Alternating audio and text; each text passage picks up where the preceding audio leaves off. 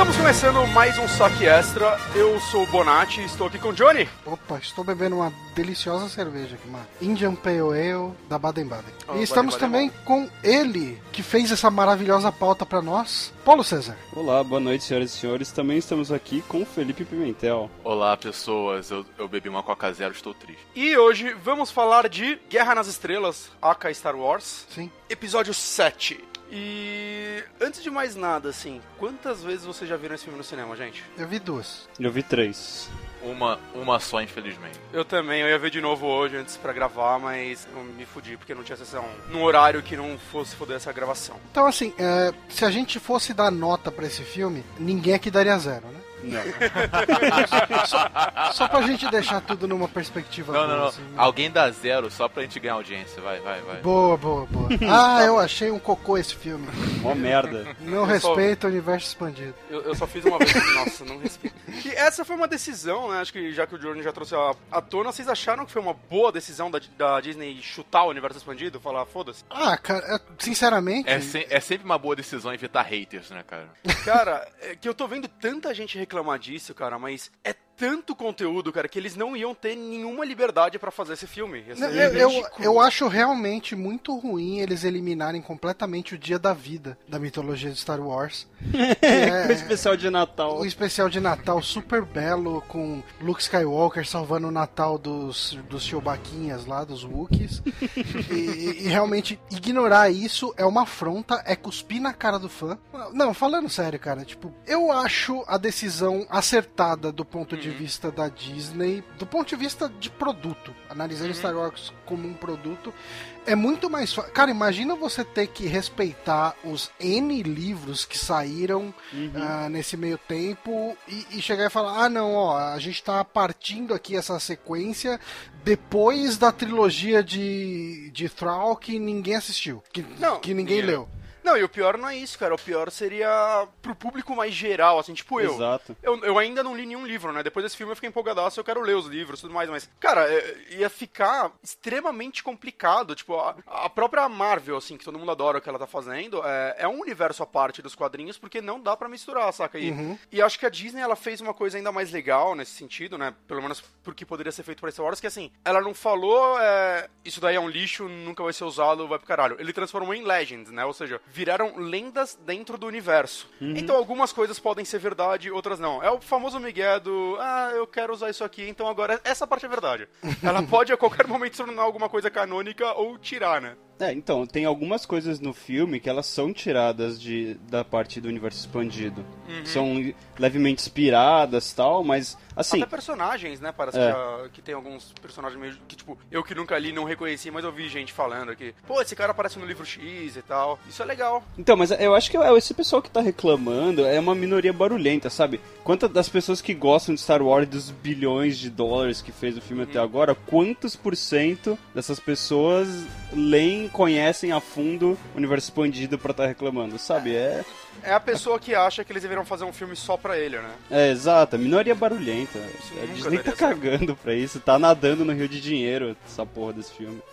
E trazendo o não só o universo expandido, mas o universo geral de Star Wars, é, qual a história de vocês com a franquia? Vocês já curtiam antes? Já assistiram tudo? Leram alguma coisa? Jogaram? Eu assisti ah, Star Wars. Eu acho que a primeira vez que eu parei pra assistir, parei pra prestar atenção, assim, porque eu lembro de ter visto o, por exemplo, o, King, o 5, né, episódio 5 lá, o Império Contra-Ataca, na sessão da tarde, assim, tipo, tá passando, eu fiquei olhando, sabe, tipo, quando era criança. Mas eu não tava prestando atenção. Eu lembro que a primeira vez que eu prestei atenção foi logo que o George Lucas é, acrescentou aquele monte de efeito especial, aquele monte de coisa a mais, ah, e daí eu consegui emprestado os três VHS. E gente foi na ca- eu fui na casa de um amigo meu, a gente assistiu os três filmes na sequência, assim. Que, tipo, um emendado no outro, assim. Então você nunca viu o Han Solo atirando o primeiro? Cara, até vi, mas assim, a minha lembrança das, do- dos filmes originais, é, como eles eram mesmo, é muito pequena, assim. Cara, eu acho que a minha lembrança mais antiga de Star Wars é mais, mais ou menos na época que passava Droids, hum, acho que na Xuxa, que era um desenho com o C3PO e o R2D2, e um monte de personagem genérico, assim, que não era da série. Ah, e daí eu gostei tanto, tipo, do design, do- enfim, do- dos personagens, assim, que naquele Natal eu pedi pra minha avó um Darth Vader e um, um outro bonequinho da série lá, que, tipo, era um cara meio punk, assim, era um cara com, com moicano e tal, tipo, que não é nem, assim, ele não existe mais por causa do... ou no máximo ele virou uma lenda, né? Porque o universo expandido foi pro caralho. Mas eu não, lembro, não sei nem o nome desse personagem. Eu tô vendo aqui uma imagem do maluquinho com um moicano e um rabo de cavalo, é isso? É isso mesmo, esse, mesmo, esse cara mesmo. Eu tinha um, Caralho. uma action figure desse aí, e eu tinha o a, a TIE Interceptor, que é a do Darth Vader, Uhum. que era muito, muito animal, cara. Tipo, na minha memória, pelo menos, esse brinquedo era muito foda. O vizinho meu tinha uma X-Wing que eu pagava um pau foda. Era legal que, assim, o. O R2D2 ali no cockpit da. Não é no cockpit, ele fica fora, né?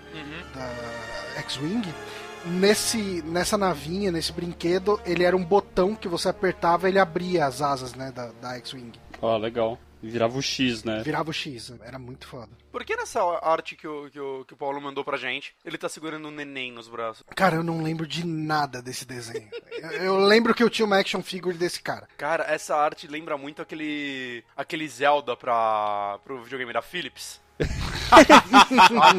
Eu eh, lembro um pouco o desenho do Sonic, o desenho clássico dos Sonic dos anos 90, que é, parece que os desenhistas estavam usando drogas pesadas pra desenhar o negócio. Ah, não, ó, cara, mas olhando aqui, sinceramente, é, é melhor do que, o, do que o Zelda lá da Philips, cara. que aquilo. Não, aquilo parece que é uma criança tentando copiar alguma coisa. Aqui você ainda vê uma parte, tipo, decente da arte, né? A cidade tá bem Sim. bonitinha. Não parece que naquele Zelda que os personagens estão derretendo? A arte tá derretendo? Cara, fala? parece que a qualquer momento tudo vai pro caralho. Sim, sim. E, mas assim, é, eu acho que foi isso, assim. Pra mim, Star Wars foi isso. Daí depois, assim, foi assistir episódio 1 no cinema. Você viu um no cinema? Sim. E o que você achou dele na época?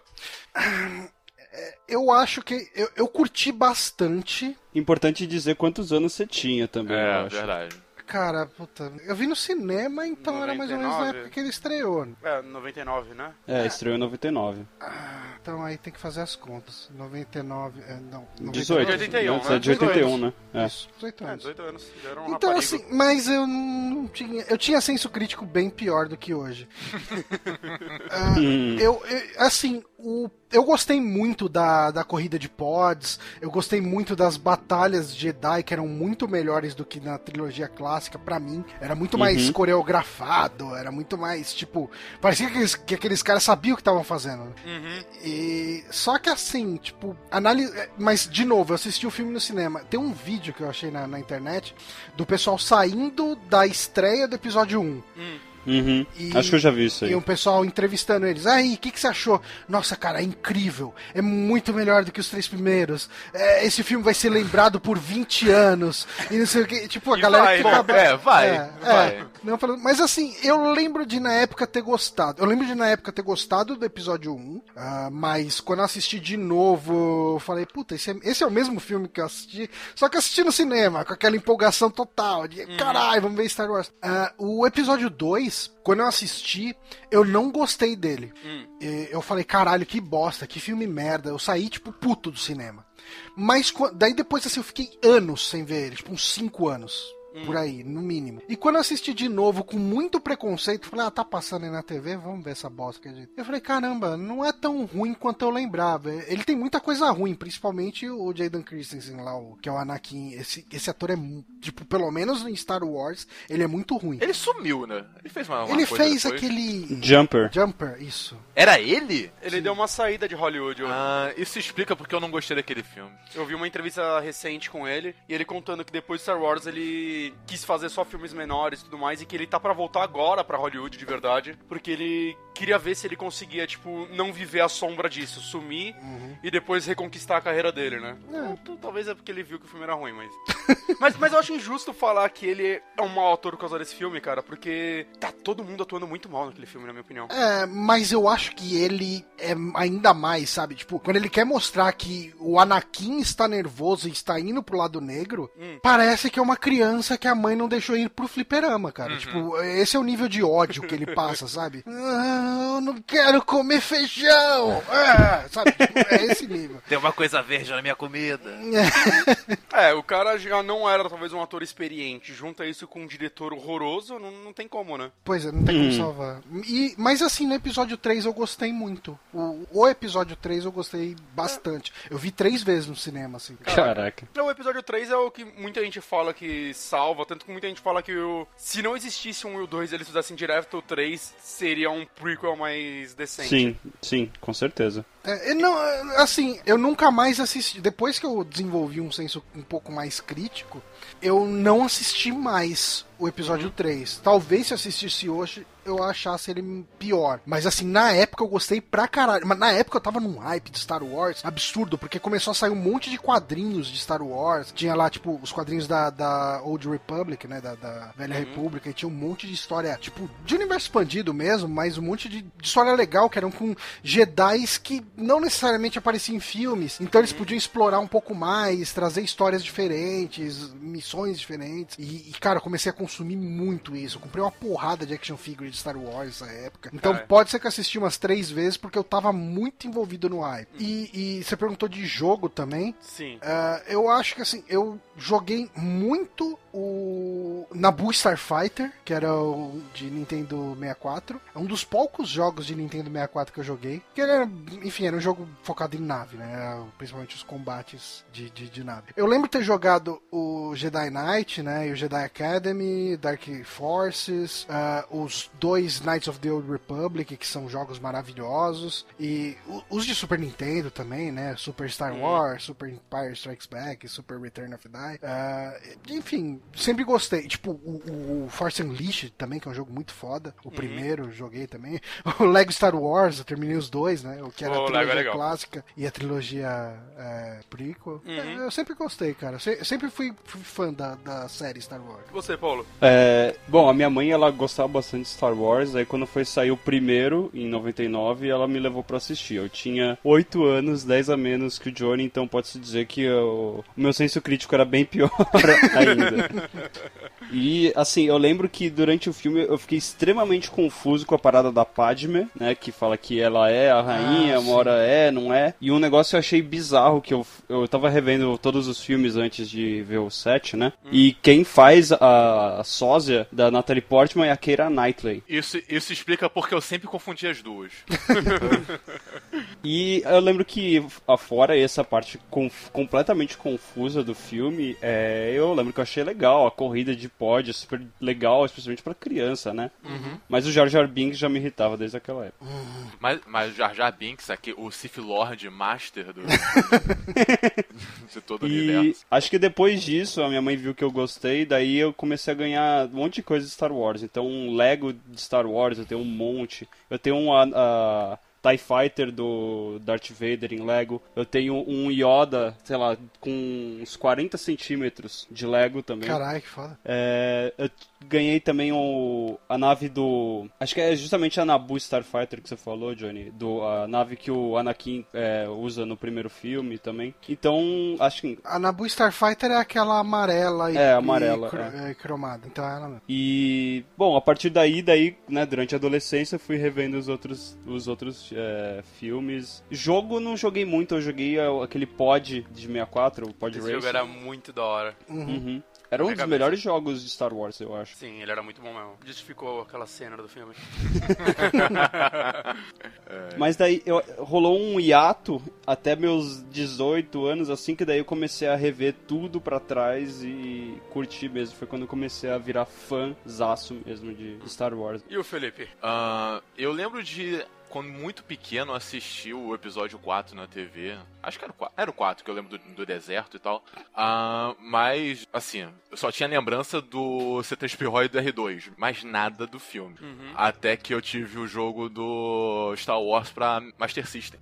Que ele contava direitinho a história do quarto filme. Tanto que eu lembro mais da história do, do episódio 4 por conta do jogo do que por- pelo filme mesmo, sabe? Caraca. Eu tô Sério. tentando lembrar como que era o de Master System. Era um joguinho de plataforma que você controlava o Luke, aí você resgatava o, o Han, a Leia durante o jogo e tal, podia usar eles também, sabe? Eu tô vendo os gráficos dele, é bacaninha, hein? Parece bonito. legal. Nada, é legalzinho esse, esse jogo, foi muito maneiro. É, é, parece melhor do que o de NES, né? Que você chega, enfrenta o Darth Vader, dá um golpe nele e ele vira um escorpião gigante. É o Star Wars japonês, né? É, Bizarro isso Esse aí. parece muito mais legal, hein? sim. Eu tô vendo até um vídeo aqui, ele parece bem legal, na verdade. Ele parece, ele é bem legal esse jogo. Ah, mas aí, depois, quando lançou o episódio 1, eu fui assistir. Gostei, porque é um filme pra criança, né? Tinha 10 anos na época. Todos são, mas enfim. Ah, mas esse, esse é demais. Esse é Sim, absurdamente. Mas é, é estranho porque ele é um filme pra criança com uma trama política. E isso não faz sentido nenhum. Uhum, sim. Mas é, eu tô até vendo o review do. Eu esqueci o nome daquele cara que fez os reviews de uma hora de cada um dos filmes. E no meio do vídeo ele vai editando e coloca tipo, umas crianças assistindo TV, assim, vendo as partes de política paradas. Cara, é muito ruim isso. Ah, mas aí então, depois disso, que eu fui assistir a trilogia clássica. Assim, assisti um na tarde do outro. Acho que chegou a passar no SBT na época. Aí eu É fui assistir. Aí eu assisti o episódio 2, episódio 3 no cinema. Não gostei do episódio 2. Já na é- já pequeno, não gostei. E isso meio que transportou pro 3, porque eu lembro de não gostar do 3 também. Tanto que eu, de eu achar o 3 o pior de todo. Até que agora, quando eu fui rever, que eu fui botar minha namorada pra ver todos os filmes, eu falei, não, pô, o 3 era legal. O 3 é o melhor da, da trilogia bosta Ah, sim, sim. disparado, assim, não tem Sim. nem comparação com os outros dois. E é basicamente isso. Nu- Nunca fui de jogar muitos dos jogos, apesar de agora eu estar muito empolgado pra pegar o Force Unleashed, que eu não joguei, É, sei lá, parece maneiro. isso. Mas é isso. Pra mim já é um pouco diferente da maioria, porque eu não assisti Star Wars quando eu era criança. Eu tinha algum bloqueio barra preconceito, porque na minha cabeça eu via meu tio assistindo Star Trek quando eu era criança. E eu achava aquilo, tipo, provavelmente a coisa mais chata da história, saca? Quando eu era criança, eu digo 5 anos de idade. E eu não sei como é Star Trek hoje. Se eu assistisse, talvez eu gostasse, porque falam que era um- uma temática mais adulta. Mas aí eu via a navinha aqui, navinha ali, ok, tudo a mesma bosta. Star Wars Guerra nas Estrelas, Jornada nas Estrelas, né? Então foda-se, é tudo igual, eu não vou assistir essa merda. Perdidos no espaço também. É, entendeu? eu, não, eu não sabia qual era qual, resumindo. Aí chegou o episódio 1, eu tava, tipo, eu deveria ter 10 anos na época, e por algum motivo eu tinha muito preconceito, mas muito, assim, eu, eu me recusava a ver ele, a galera toda no colégio levando o CD de música eles chegavam a levar, e, não, você não pode ver que isso é só pra quem é fã, eu, tá bom. Você não é fã true. É, eu, tipo, tá, foda-se mesmo. É, tipo, eu e alguns amigos, assim, que gerávamos preconceitos com esse filme, Vocês eram a resistência. A gente era resistência. Aí, dito isso, ó, eu não conhecia o filme, eu não tinha ideia do que era Jar Jar Binks. Mas, no meu aniversário, um vizinho meu veio aqui e ele me deu um Jar Jar Binks de presente, cara. Nossa. Ok. E assim, eu- Coisa eu- certa se feita. Eu, eu sempre fui uma criança educada, então eu, tipo, ah, você tem que sorrir, né? Você sorri quando você ganha meia, você tem que sorrir quando você ganha um boneco no filme que você odeia sem ter visto. Aí eu, eu lembro até hoje, cara, essa, essa, essa frase nunca sumiu da minha cabeça. Tinha um amigo meu que tava do meu lado e ele era da resistência, né? Uhum. E ele viu eu abrindo o boneco e eu forçando o sorriso. Eu lembro até hoje ele falando nesse tom de voz: Você não gostou, virando de costas e saindo. E eu tendo que triplicar meu sorriso. Não, como assim não gostei? Olha, olha que boneco da hora, assim, olhando pro vizinho. Cara, aquela bosta, cara. Cara, não, não existe nenhuma realidade na qual Jar Jar Binks possa ser uma coisa da hora. Cara, pro- procura por Jar Jar Binks agora no Google e, e vai na parte de imagens. E assim, nada faz sentido. Ouvintes, por favor, é, trabalhem conosco. Vamos dar uma olhada aqui nas imagens do Jar Jar Binks. Mas o, o- aquele vídeo contando a teoria de que ele seria um Sith Lord é um vídeo maneiro. Tipo assim, eu acreditaria naquilo ali se não existisse George Lucas. Cara, isso daí é a mesma galera que cria a teoria de que aquele Coringa merda do novo Esquadrão Suicida é o Robin, na verdade, sabe? isso daí é a galera querendo transformar uma merda em algo bom. Olha, Tá, tá, acho o uma- filme ainda não saiu, mas eu tô com preconceito igual tinha de Star Wars. Achei uma imagem legal do Jar Jar Binks, mandei aí pra galera. é muito boa. Enfim, seguindo minha super história com Star Wars, eu gostava dos jogos, por algum motivo. Eu joguei muito o Pod Racer também pra 64, que era um jogo de nave legal, né? Lembrava aquele. um de motos espaciais que eu jogava também no 64, que eu esqueci o nome. Hum. E eu joguei também aquele Star Wars de luta pro. Nossa, pro Play eu 1. lembro disso. Era muito ruim. Esse daí eu já não gostava na época, mas eu jogava muito, porque eu jogava muito qualquer jogo. E Cara, esse, tinha o... esse Jar Jar Binks é o melhor. Que isso, tem uma rola saindo dentro da boca do Jar Jar Binks. que horror, velho. Melhor Jar Jar Binks. Enfim, ok. que que é isso, gente? e eu joguei muito também o. Era Rogue alguma coisa também pro 64 e pro Rogue PC. eu Squadron. Rogue Squadron. Isso, que você. Era muito de- bom esse jogo. Sim, Até sim. chegar na fase que você pilotava a A-Wing e você tinha que girar em volta dos AT-AT. Porra, mas eu achava isso muito É, legal. Eu Cara, lembro, era horrível fazer isso, cara. eu lembro disso em outro jogo, que é aquele Shadows of Empire, que era... Ah, que eu, eu, que eu eu lembro não joguei, mas todo mundo fala que é muito bom. Eu, não, eu lembro que eu tinha a demo pra PC que ele só tinha a primeira fase, que era em- essa em Hoth, que você tem que fazer, pegar a cordinha, dar a volta no AT-AT Uhum. tal. Mas aí eu pensei, caraca, esse jogo deve ser muito maneiro. Aí eu fui pegar a versão completa dele, a segunda fase não tem nada de nave. E eu falei, não, isso é uma bosta. Eu, eu Gente, quero é- só a demo, cara. Eu, eu tô completamente louco, eu tô vendo esse Shadow of the Empire, era esse que eu jogava. Eu gostava muito dele, porque cada fase era num. Tinha fase em terceira pessoa, fase na nave. Era cada fase diferente da outra. Eu achava mó legal esse jogo. Não, eu não gostava dele. Eu tinha ele pra PC também. Se ele fosse só aquela primeira fase repetida, seria muito maneiro. Não, não, porra, mó jogão. Enfim, por algum motivo, eu acho que o mundo inteiro sabe a história inteira de Star Wars sem ter assistido, né? Uhum. É, pelo Eu menos o sou- grosso sabe, né? É, então, eu meio que eu não sei se eu cheguei a assistir a trilogia clássica em algum momento quando eu era criança, mas na minha cabeça eu sempre soube toda a história dele. E há uns dois anos atrás eu peguei os DVD com um amigo meu, que ele tem uma versão que não é tão mexida assim. E eu assisti o episódio 4, que eu achei legal, o 5 eu achei muito foda, e eu parei por aí, eu fiquei com preguiça de ver os dois. Porque muita gente criticava ele eu, ah, já já eu vejo. Porque mesmo gostando dos dois, é, é tipo, eles são filmes cansativos pra hoje em dia, né? Uhum. E agora, quando tava pra sair o 7, eu, porra, eu quero assistir direito essa porra, prestar atenção e tudo mais. Aí eu vi de novo o 4 e o 5 e finalmente vi o 6, que eu gostei pra caralho. Me arrependi de não ter visto na época, cara. Eu, eu gostei, tipo, mais do que do 4. Assim, Gostou até dos ursinhos? Eu achei Dos- eles muito fofos, eu quero um. Ah, Eu, te- eu tenho um aqui, cara. Você tem um, pô, você sabe do que Eu vou mandar uma coisas. foto aqui pra vocês. Porra, ele é mó legal, cara, os ursinhos carinhosos. E aí, dito isso, o 7 foi o primeiro filme que eu vi no cinema da franquia. E eu não pensei que eu fosse gostar tanto desse filme. Eu já tava, tipo, em alguns saques a gente comentou desse filme já, né? Quando saiu um trailer, algo do tipo. E eu falava, pô, eu acho que esse filme vai ser bom, né? Eu tava otimista com ele na visão de uma pessoa que não é fã da série. Eu vi esse filme, eu quero todos os bonecos. Eu quero tatuar Star Wars na bunda. Eu, tô, eu, eu, tipo, amo. Eu comprei o pacote do Steam com todos os jogos lá, no, todos Ah, os jogos foda. que tinha lá no, no, no Natal, né? Vi uns 17 jogos. Né, Aí, galera, pra- propõe uma nova meta do Patreon pra fazer o Bonatti tatuar o Jar Jar Binks na bunda. Muito bom. Cara, assim, eu realmente. é, algumas pessoas me criticam por eu ter falado isso em rodas de amigos, mas o 7 virou meu favorito da franquia. Fácil, assim, mas é porque eu não tenho a visão nostálgica da, da Sim. série. Não, Então, não, dá pra isso entender. facilita. Né, Ele foi o primeiro que eu vi no cinema, ele foi. Sim, Eu, sim. eu, eu, eu senti a magia. Foi o primeiro que eu vi sem saber a história, apesar de terem me falado o final. Mas... Nossa, que merda, hein? É. Não, eu tomei spoiler também. E eu tomei spoiler, cara, no, um dia antes da estreia. Eu tomei spoiler um Caralho. dia antes de eu ver. Se você for ver o filme amanhã, desliga a internet. Essa é a dica.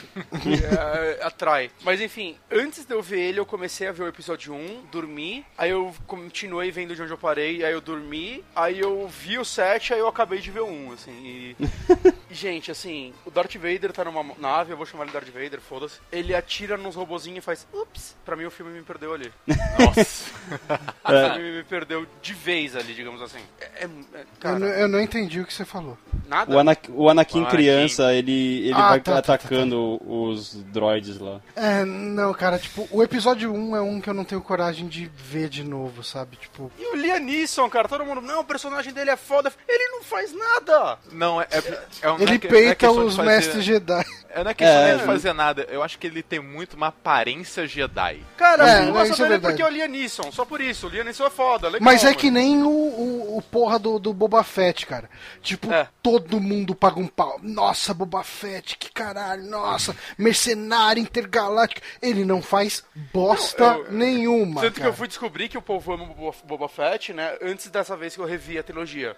Eu tinha visto o 4 e o 5. Aí na minha cabeça ele é, deve ser um personagem muito foda que aparece no 6. Mas não, ele aparece no quinto, ele. A maior participação dele é no quinto, na verdade. E ele morre no começo do 6. É, Mas a, sem o, a, mítica, a mítica ao redor dele é por, por causa de, acho que um quadrinho ou um livro Uhum. que saiu na década de 80, que falava que ele foi a única pessoa que conseguiu escapar do Sarlacc lá, do, não, daquele, falam que no minhoca. universo expandido ele, ele é legal, né? Tem- Então. Então deve ser isso, mas porra, é tanto que depois que eu vi, eu fui falar com o Johnny, eu, cara, qual é desse cara? Porque, tipo, nos filmes ele não faz nada, morre. Tipo, no quinto ele só fica lá, ô, não vai matar o Han Solo, preciso dele vivo, hein? Só vai congelar. Só fica lá Uhum. reclamando. No disintegration. A minha resposta foi: ele tem um bom relações públicas.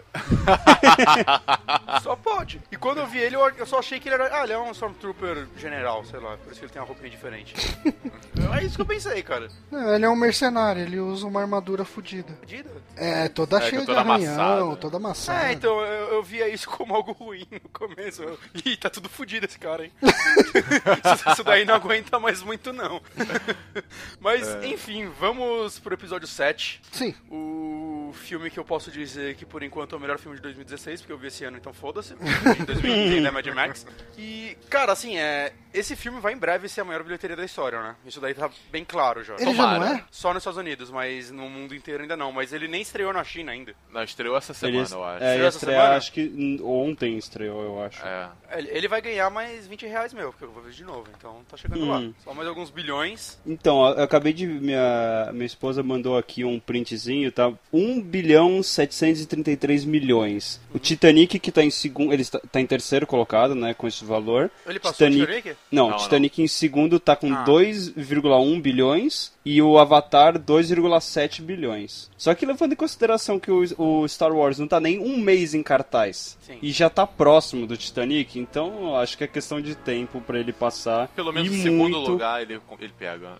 O primeiro eu eu, acho acho que- difícil. Eu acho que passa, porque, meu, é- é, ele vai ficar até o dezembro em cartaz, com certeza. Até dezembro? Fácil, fácil, de certeza absoluta. Como assim até dezembro? Vai ficar um ano em cartaz? Eu acho. O Avatar ficou um ano em cartaz, ficou até mais tempo, eu ah, acho. mas aí é só naqueles cinemas merdas de, tipo... Aí não dá nem pra contar, né, cara? É, porque eh, acho que conta. Eles não vão ficar tanto tempo, porque eles têm que lançar tipo esse Blu-ray logo, eu quero. Então, mas ta- também tem aquela questão, muitas vezes eles fazem relançamento desse tipo de filme no cinema e continua somando ao total. O Avatar teve mais de um relançamento, então e foram juntando até que chegou esse valor absurdo, mas eu acho que Star Wars passa assim. Eu lembro, que o, eu lembro que o Avatar eu assisti com dois meses que ele tava em cartaz, cara. Ele, Avatar ficou muito tempo em Eu cartaz. não vi Avatar até hoje, mas eu já vi Pocahontas. É a mesma coisa, só que 3D. Mas, assim, de verdade, eu, eu, eu não sei se ele vai ficar tanto tempo mais, não. Não, não. porque ele seja um filme pior do que Avatar, eu acho ele mil vezes melhor. Mas porque a cabeça do pessoal hoje em dia mudou. Eu acho que as pessoas não vão mais tanto no cinema. Porque assim, eu fui ver sexta-feira agora e a sessão tava bem vazia. Ah, é? Sim, e eu fui sexta-noite, cara. Tipo, e que o é um- Avatar não foi só um filme, ele foi uma revolução tecnológica, né? Ele foi É, um filme Sim, foi uma que. Agora experiência. vocês vão ver o que é 3D de verdade. E, e sim, o 3D dele é muito melhor do que qualquer outra coisa que tem por aí. E, e era uma experiência que você não podia ter em casa. Na Até época. podia, talvez, mas era aquela TV de 10 pau, então, tipo, que a gente tinha. Uhum. Né? Diferente de agora, que, sei lá, quase todo mundo comprou TV 3D, já vendeu, comprou 4K porque viu que 3D não é tão legal assim. Aliás, o, o 3D desse filme funciona muito bem, né? É, isso que eu, Eu, eu não vejo direito porque eu sou quase cego de um olho, Ah, é então verdade, pra, mim, pra mim é só tipo, toma esse filme todo embaçado, aí você usa esse óculos pra melhorar. eu, eu sei qual é a sensação de usar óculos por um, duas horas. ok. Eu, eu Mas- acho que o, o 3D se mostra naquela primeira cena que a Ray aparece, em que ela tá naquela nave gigante e a noção de profundidade que você tem naquilo ali é absurda, cara. Não, é, é- Cara, tipo, ele. O 3D é usado com parcimônia. Não é que nem o filme do Resident Evil, que tudo que eles podem jogar na frente da tela eles jogam, né? Aham. Ah, olha, eu- você precisa golpear alguém. Ok, golpeie o cameraman. Foda-se o cameraman.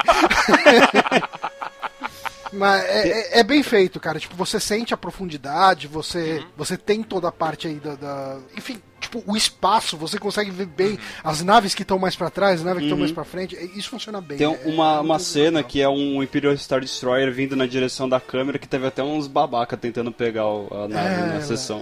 Parabéns. É, tem tem umas, uma, umas cenas que eu olho assim, eu. Puta, isso daí deve estar um 3D animal pra galera. que triste a sua vida, mano. Ah, eu Pois é. imagino. Bizarro- mas é bizarro, mas TV 3D eu enxergo 3D. Cinema não. Ué, ué. E no 3DS, você enxerga? Sim, também. Eu, eu não Pro- sei, é só cinema. O problema é só quando você paga por uma experiência 3D. ok. Também tem a- as notícias do que a Disney vai lançar um Herbalife, né? Pra Hein? galera per- perder muito peso, né? Porra, Johnny. Eu Aí você me quebra. Eu não peguei. Carrie Fisher perdeu 15 quilos pra fazer Ah, sim. Ah, Mark Hamill perdeu. Hamill perdeu 23 quilos pra fazer o look. Caralho, velho. É, cara, É. mas pra receber o salário que eles receberam fazendo esse filme, Pois é. eu perderia esse peso muito Eu fácil. me transformaria no Jabba, cara. Você tá de sacanagem. Eu me, eu me transformaria no Jar Jar Binks. Eu ganharia esse peso. Não, mas o- o Mark Hamill ele tava bem gordo, até que na época que começou a, ter falar que ia ter o episódio 7, tava a galera preocupada. Nossa, ele tá muito gordo pra fazer o filme, não sei o quê. Mas E, cara, vê- eu vi gente falando que ele não, que ele emagreceu pra fazer a ponta na série do Flash lá, que ele fez o Trickster, né, de novo, na- nessa série nova do Flash. Cara, tipo assim, quando ele fez a série, ele tava magro, mas porque ele emagreceu pra Star Wars, cara. Tipo, Claro.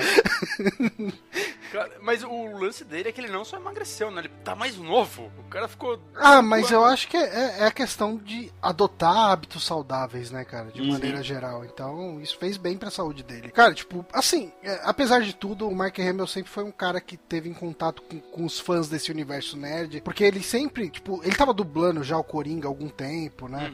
Uhum. É, e, e vez por. Cara, ele é um. Ele não é. Assim, o Harrison Ford, ele é um cara que quando ele pode negar o Han Solo, ele nega sem dó. Ah, é só um personagem. Ah, eu fui pago pra fazer. Ah, isso aqui. Mas, mas é que tem o lance também que o Harrison Ford fez muita coisa foda e o Mark Hamill não, né? É, Uhum. então, e o Mark Hamill, ele sempre foi mais, tipo, ele abraçou sempre o, o Luke Skywalker, né? Tipo, eu- Eu acho legal isso. Eu não sei porque a galera fica renegando a parada que, saca, ajudou pra caralho a carreira dele. pois é, e, e isso, assim, então assim, você via sempre ele por aí em eventos, mas, tipo, apesar de não tão bem de saúde, sempre feliz. Esse que é importante. Eu- o Harrison Ford, ele é um cara que já tá bem velhinho, né? Sim, tem cara.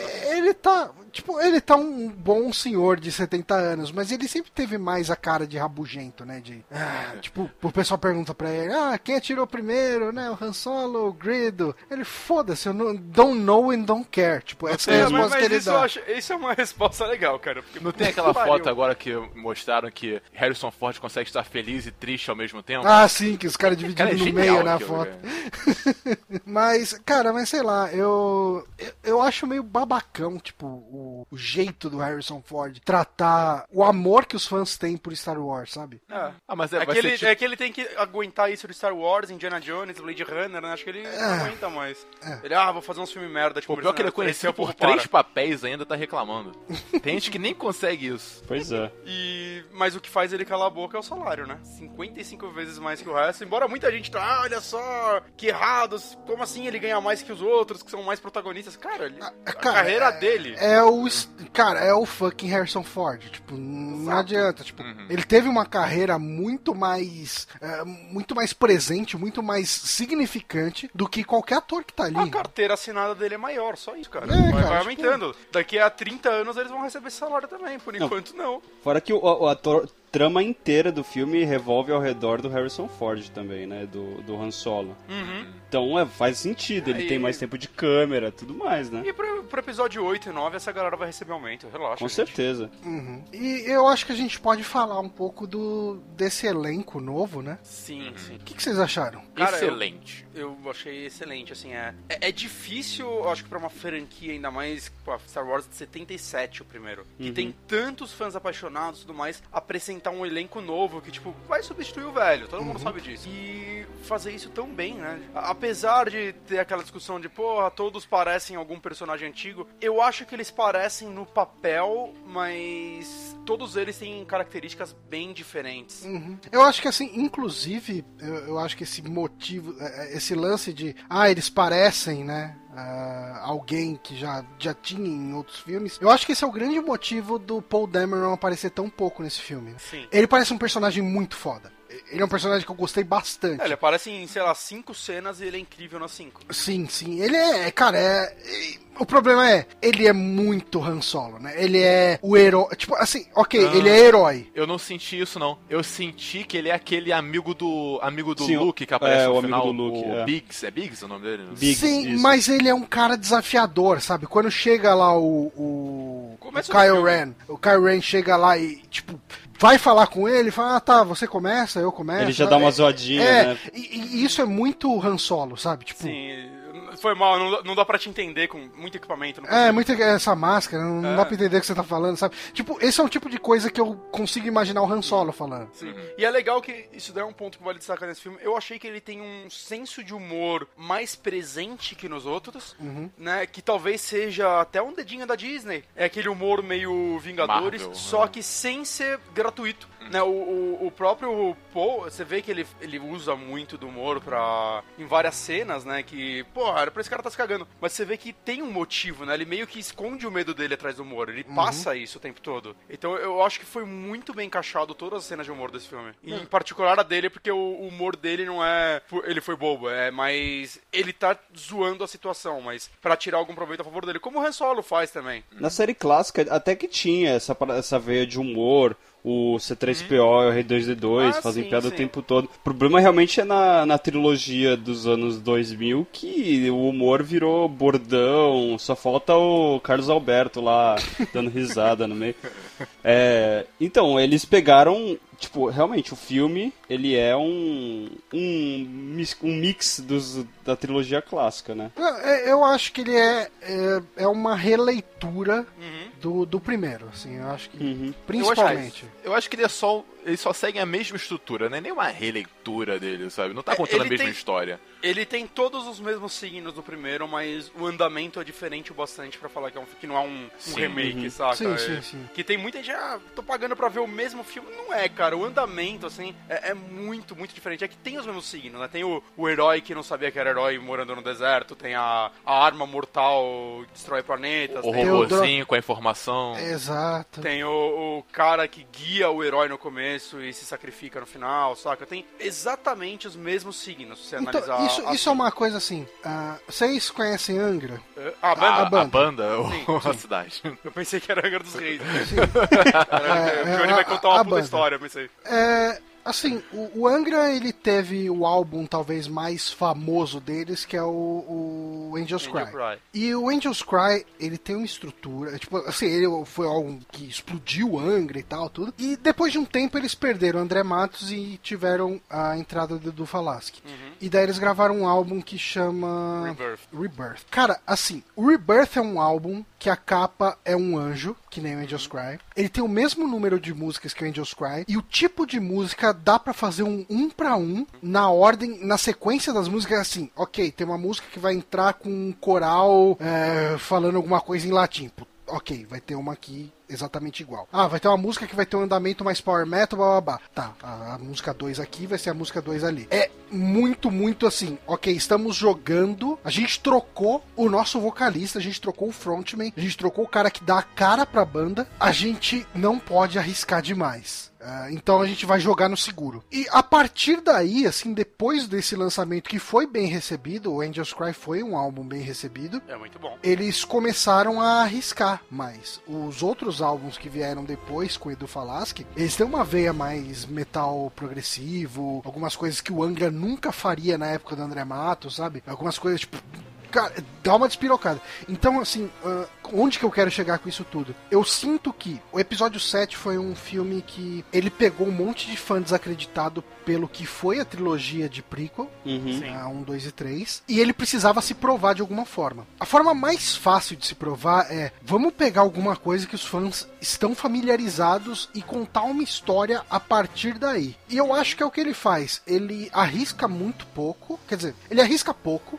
Mas ele tem ali seus riscos, principalmente o fato de você transformar o seu protagonista numa mulher e num negro, Uhum. que são os protagonistas dessa, dessa tipo, desse filme, né? Não dá pra falar Sim. dessa nova trilogia. E eu sinto que, e espero que isso seja uma realidade, que a partir do episódio 8, a gente veja mais riscos, a gente veja o pessoal se arriscando mais e fazendo algo mais autoral, mais novo, mais diferente. Uhum. E eu acredito que isso vai acontecer, cara, porque não só eles tiveram que recuperar os fãs, não recuperar porque, tipo, apesar de tudo, a galera odiou o episódio 1, 2, 3, beleza, ia pro cinema mesmo assim. Uhum. Mas tem o perigo de fazer algo, puta, ainda não era isso que eu queria. Mas eles têm que agradar essa, essa galera. Eles também têm que agradar uma galera que cresceu ouvindo falar de Star Wars, mas nunca assistiu o filme. Sim. Né, uma geração nova, né? Até de, de crianças e adolescentes e tudo mais, que nunca viram e eles têm que conhecer. Então, essa galera, eles têm que saber quem são os personagens antigos, saber da importância deles e ser introduzida a novos personagens, tudo em um único filme. Então, eu acho que essa estrutura foi perfeita pra ele. Não, foi, funciona muito bem, cara. Você se sente em casa. O que ele traz de novo é, é legal o suficiente pra te prender. Ah, eu, cara, tipo assim, a primeira vez que eu assisti esse filme, eu não dei uma bocejada. Eu tava vidrado do começo ao fim, sabe? E eu me importava muito com esses personagens novos. Sim. Bem diferente da trilogia é, de prequel. É, o prequel você assiste, ah, meu Deus, o, o mestre do Obi-Wan morreu. Ah, não, Neeson. Mas, tipo, só. É. Se não fosse Neeson, eu ia cagar. Então, é é curioso porque todos os atores, exceto o, o Paul Dameron, eles não fizeram quase nenhum filme Sim. de expressão, são todos super novos. A Daisy Ridley e o John Boyega, os dois, eles é, são de 92, sabe? Eles são mais jovens do que todo mundo aqui na conferência. É verdade. Ah, eu fiz muita escolha errada na minha vida, mas... O, é, curioso também, o Oscar Isaac, que é o Paul Dameron, ele vai ser o El Sabanur, o Apocalipse do novo X-Men, que vai sair esse ano. Nossa, E- eu não, não sabia que era ele. É, eu imagino ele, se ele gravou o X-Men depois do. Tipo, ele assinou o contrato antes do Star Wars, aí ele gravou Star Wars, aí ele vai pro set do X-Men, usa aquela maquiagem, ele deve ficar, puta, calma, calma. Eu quero morrer nesse filme. Ele tá igual o Harrison Ford no episódio 5. Me mata, me mata, pelo Não, amor de e Deus. pior, o passe dele tava mais barato naquela, nessa época que ele assinou Aham. pra fazer X-Men, né? é tipo a Jennifer Lawrence, que os caras do Jogos Vorazes devem ter comemorado muito por ter assinado com ela pra franquia inteira, né? Porque logo depois ela ganhou Oscar, apareceu um monte de filme e tal. Deve ser mais ou menos a mesma situação. Mas isso é uma coisa também que teve no- na trilogia clássica, né? Os atores eles não eram tão conhecidos. O, Sim. quando o Han Solo fez o, o Han Solo, o Harrison Ford fez o Han Solo, é, o que ele tinha feito antes, sei lá, era o, o American Graffiti do, do George Lucas também. Uhum. E, tipo, nada mais do que isso. O, o Mark Hamill e a Carrie Fisher, tipo, todo mundo conhece eles por Star Wars e só. É, tipo, Uhum. assim, eles fizeram Star Wars e nada antes e nada depois. Eu, eu acho que o ator mais conhecido ali naquela época foi o, o, o, o Guinness, né? O, o que é o Obi-Wan. Alec Guinness, é o James Earl Jones também, não? O Eu Darth não sei Vader? se na época. Mas ainda assim ele era um cara mascarado, né? Então. E nem É. mascarado, ele só fazia a voz, fazia né? a É, voz. exato. Então, tipo, quem assistia sem, sem saber, tipo, o elenco, não mata que é ele. Porque a voz ainda tá meio modificada e tudo mais. Uhum. Então, assim, eu acho, eu acho legal, assim, tipo, assim, talvez seja meio merda pra carreira deles.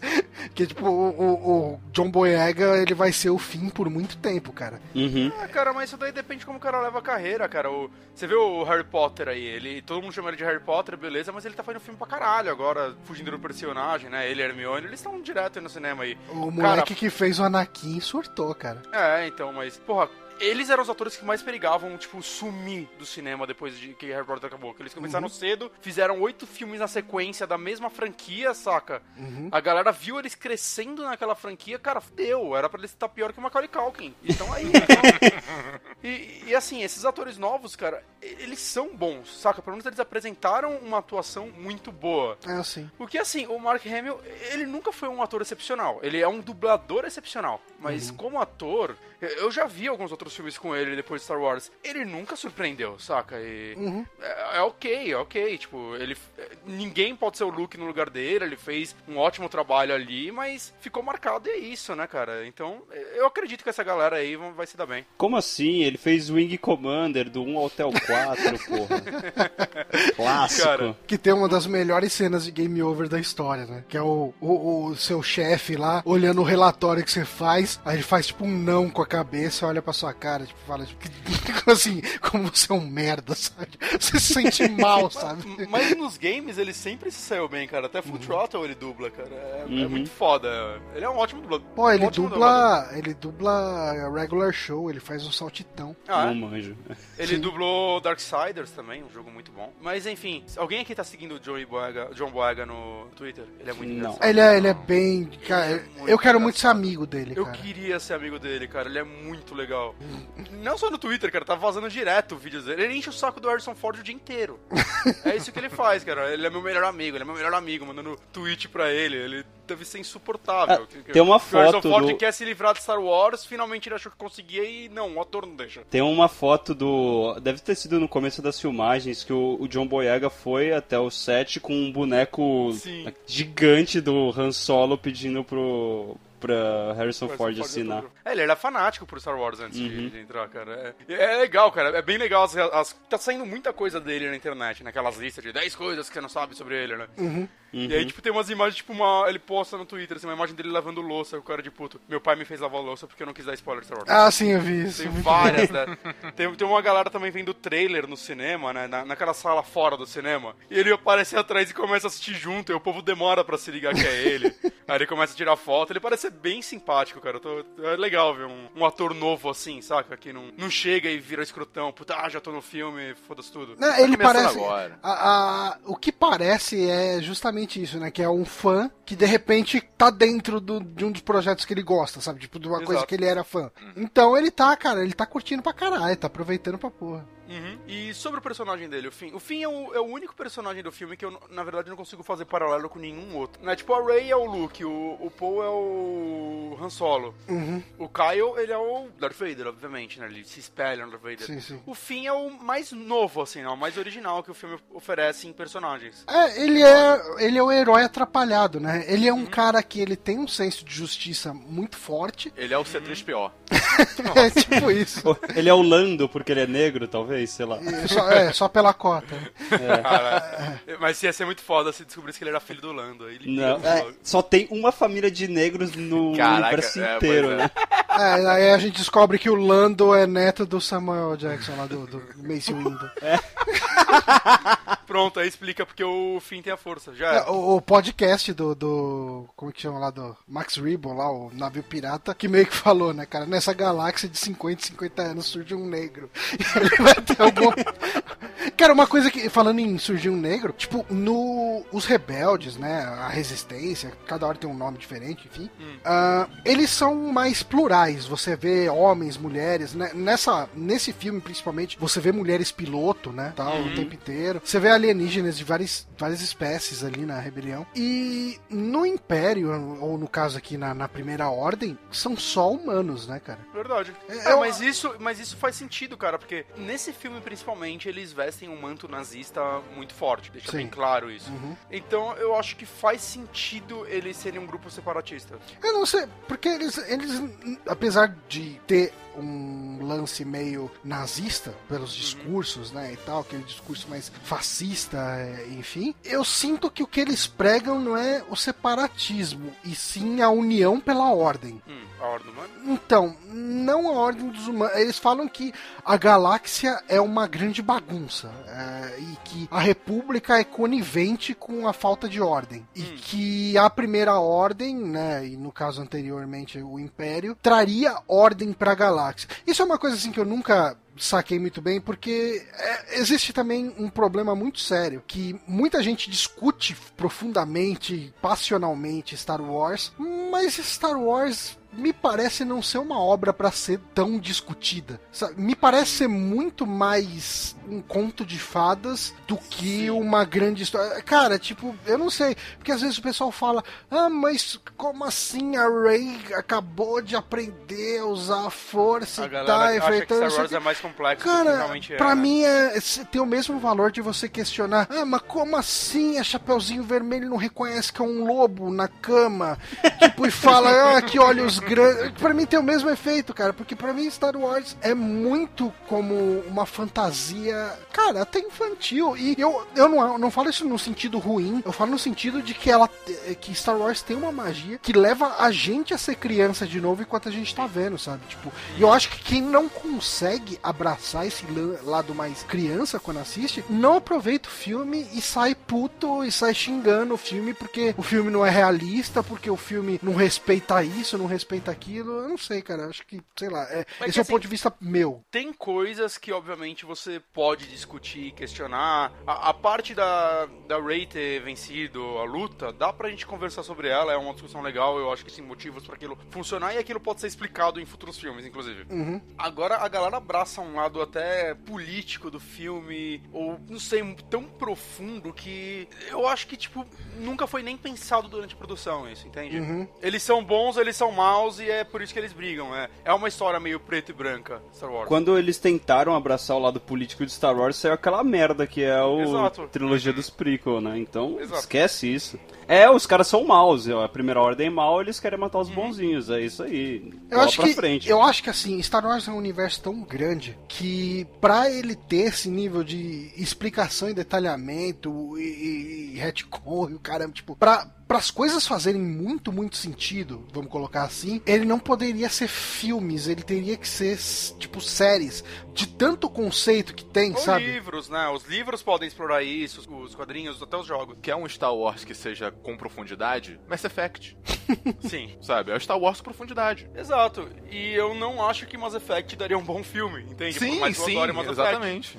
Porque é uma história política e Star Wars é, cara, é um space opera, como eles falam, uhum. né? Uhum. Sempre foi isso. Então, cara, assim, eu acho que isso pode sim ser aprofundado. Não em filme em filme a gente quer ver a porra do sabre de luz e as naves e a destruição. O problema é que quando você chega e faz o filme, você vai despertar isso. A, a uma parte dos fãs, de fã, dos fãs, não digo, uma parte da, do, do espectador vai querer, vai falar isso tudo é muito mal explicado, então esse filme é uma bosta. No caso desse, eu acho que tá, isso tá acontecendo menos, né? Acho que as, as pessoas estão se deixando se levar, mas realmente tá criando algumas discussões que são desnecessárias. É. Pode dizer assim. Talvez, talvez. Quando o filme é bom, a galera nem se pergunta isso, na real. É mais os fãs. Eu acho que é uma minoria barulhenta de fã chato que acaba falando isso mesmo. A galera quer de novo lá as comissões de espaço que tem no outro, a galera sentada lá. Votação no Senado, é, essas Senado, coisas. Aquele monte cara. de alien feio pra cacete, mal feito. e, é, e, isso já puxa um outro ponto desse filme, né, cara? Caralho, ainda bem que eles usaram muito efeito prático. Até porque quando eles usam um efeito especial mesmo, CGI, fica meio esquisito, né, cara? Ah, não, eles. Pra, pra acabamento, eles eu acho que não teve nenhum defeito, saca? Óbvio, uhum. as naves, caralho, as cenas espaciais tem que ser assim, né? Porque, porque só tem. Agora, realmente, o vilão, o, o Snork lá. O Snoke. o Snoke. Que por sinal, que nome zoado. Sim. É uma cobra de fumaça. É. Snoke.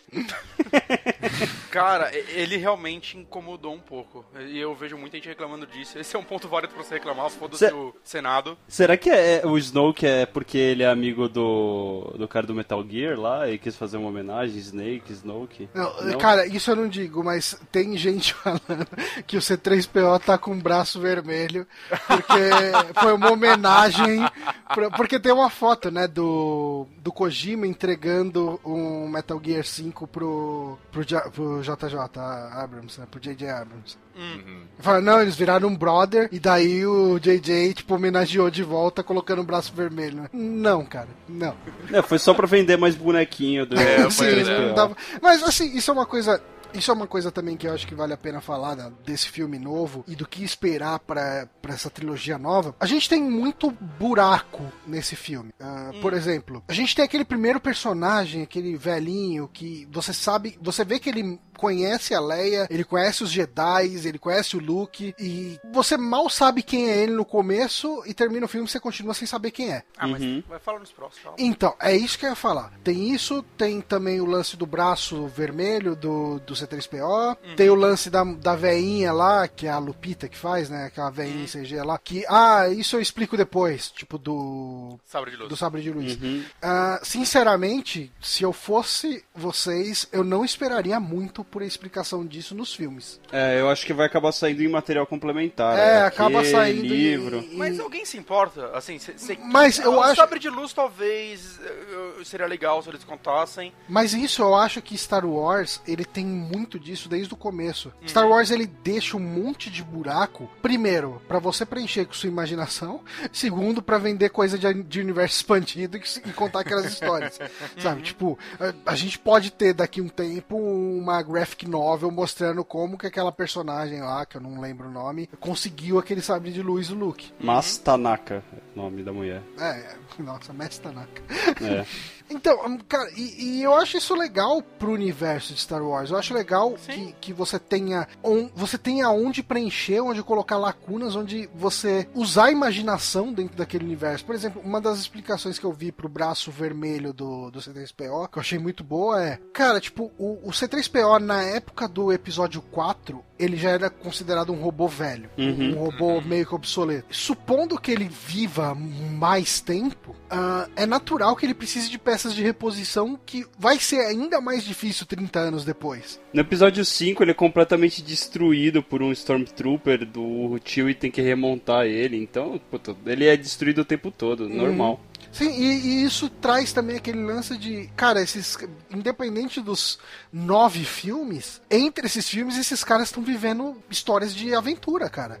Tanto que, assim, direto a gente vê histórias de universo expandido, né? Ah, graphic novel, quadrinhos, livros, ah, séries animadas, jogos, que se passam entre episódio 4 e 5, entre episódio 5 e 6, entre episódio 3 e 4. Então, assim, é como se aquele universo estivesse sempre respirando, sempre acontecendo, tanto que entre o episódio 5 e. Entre o 4 e o 5 e entre o 5 e o 6, se passam vários anos, né? Uhum, é, dá a entender, sim. Mas eu, eu diria assim, que passa um, dois anos, Dois vai. anos. O que é o suficiente pra acontecer muita coisa. Sim. E, e eu gosto disso em Star Wars, cara. Eu gosto de, tipo, dele ter uma abertura pra falar esse universo é mais rico do que isso que a gente tá te mostrando em três filmes. Uhum. E é isso que mantém também a franquia alimentada por tantos anos. Uhum. Saca, agora a gente vai ter cinco, seis filmes seguidos, né? Um por ano. Ah, A gente vai ter esse tratamento Marvel, né? Uhum. Tipo, não, não é só os filmes dos Vingadores. A gente vai ter um filme do. Um filme do Homem-Formiga, um filme do Capitão América, um filme do Thor. Isso preocupa vocês? Não, nem um pouco. Não. acho que o universo Star Wars comporta muito bem isso. Uhum. Eu só tenho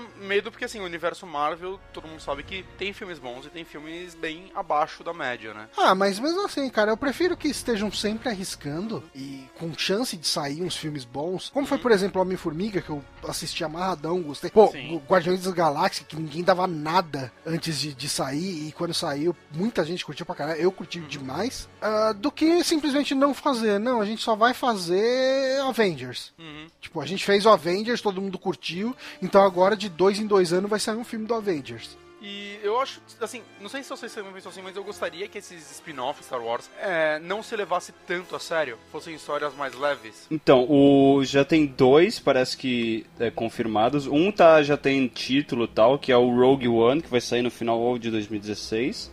E ele vai contar a história de como os rebeldes conseguiram os é, planos da primeira Estrela da Morte. Uhum.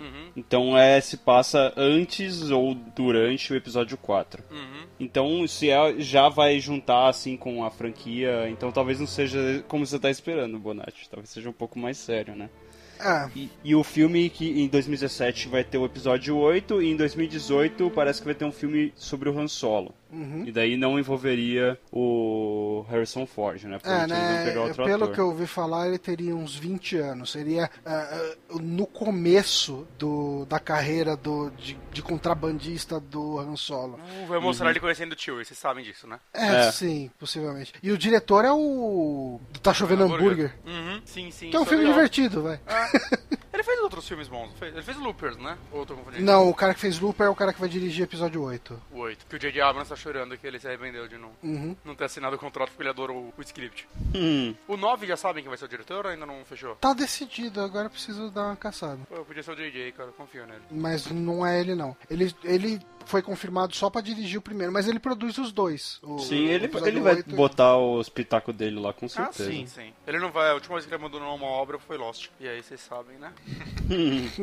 E sobre o filme, gente? É, cara, esse filme é, é cena foda atrás de cena foda, mas eu acho que, cara, a introdução desse filme é uma das melhores da franquia, na minha opinião. Posso, posso fazer um adendo bem rápido aqui?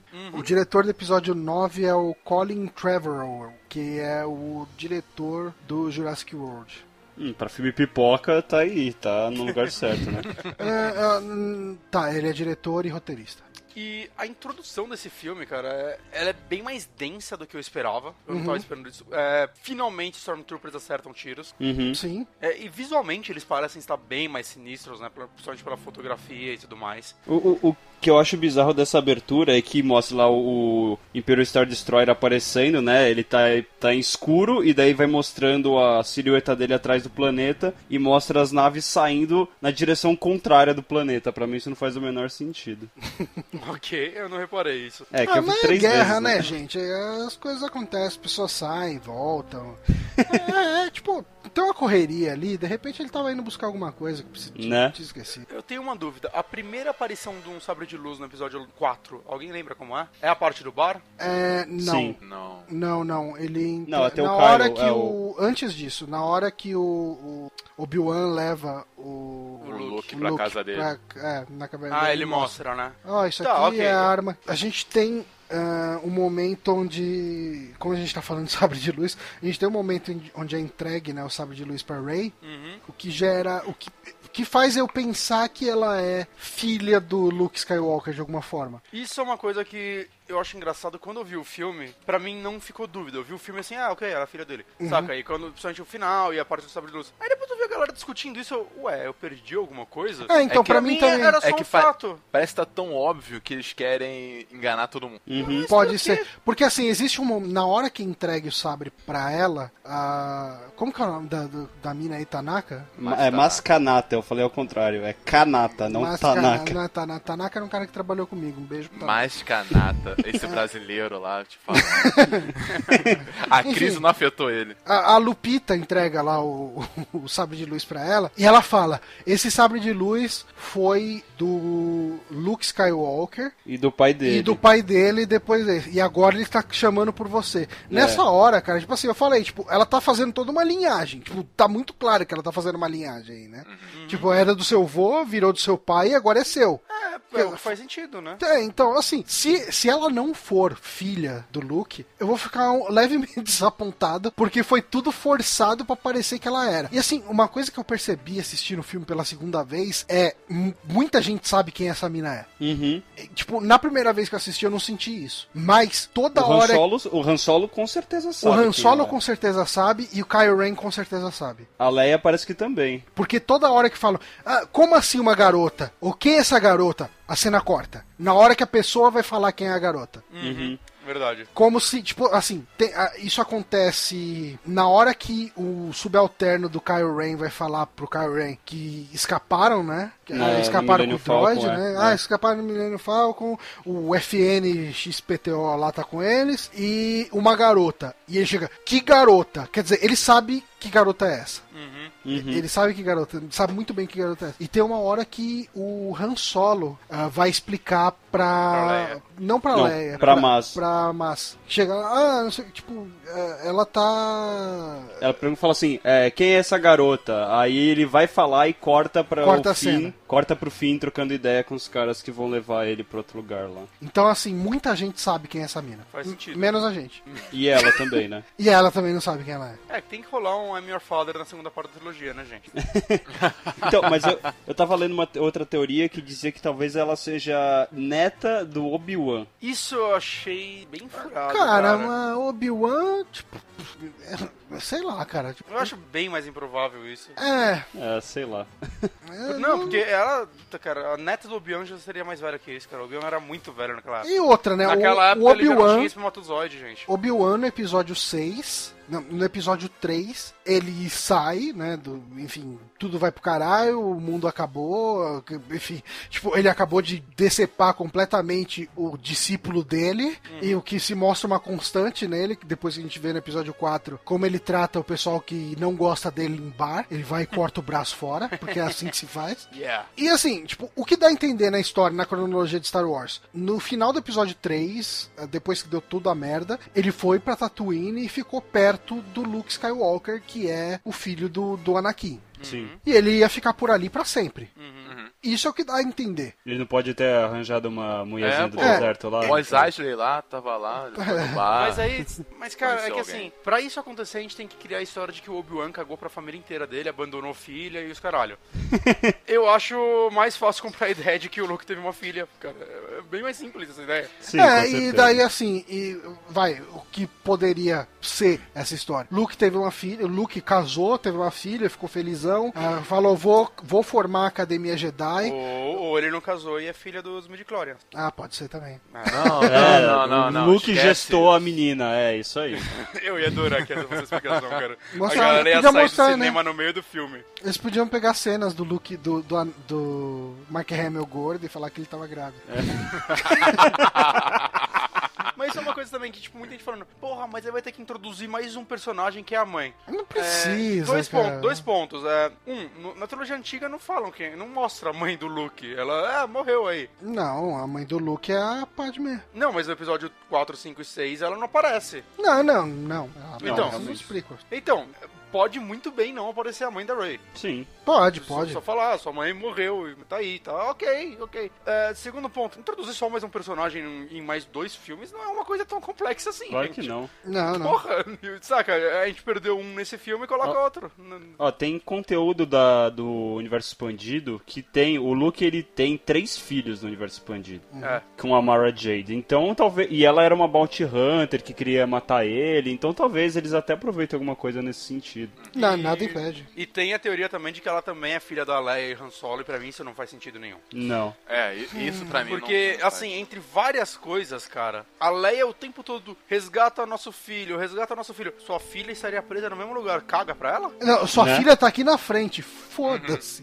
Não, não, na hora que ela manda o, o Han Solo ir resgatar o filho, é quando a Rey tá prisioneira. Ah, sim, sim. Então, tipo, não seria mais, ô, não deixa seu filho matar Não, é, não, filho. não faz sentido ela ser Não filha. faz, não. não teria, saca, seria ridículo, inclusive. Por que ela ia esconder só um?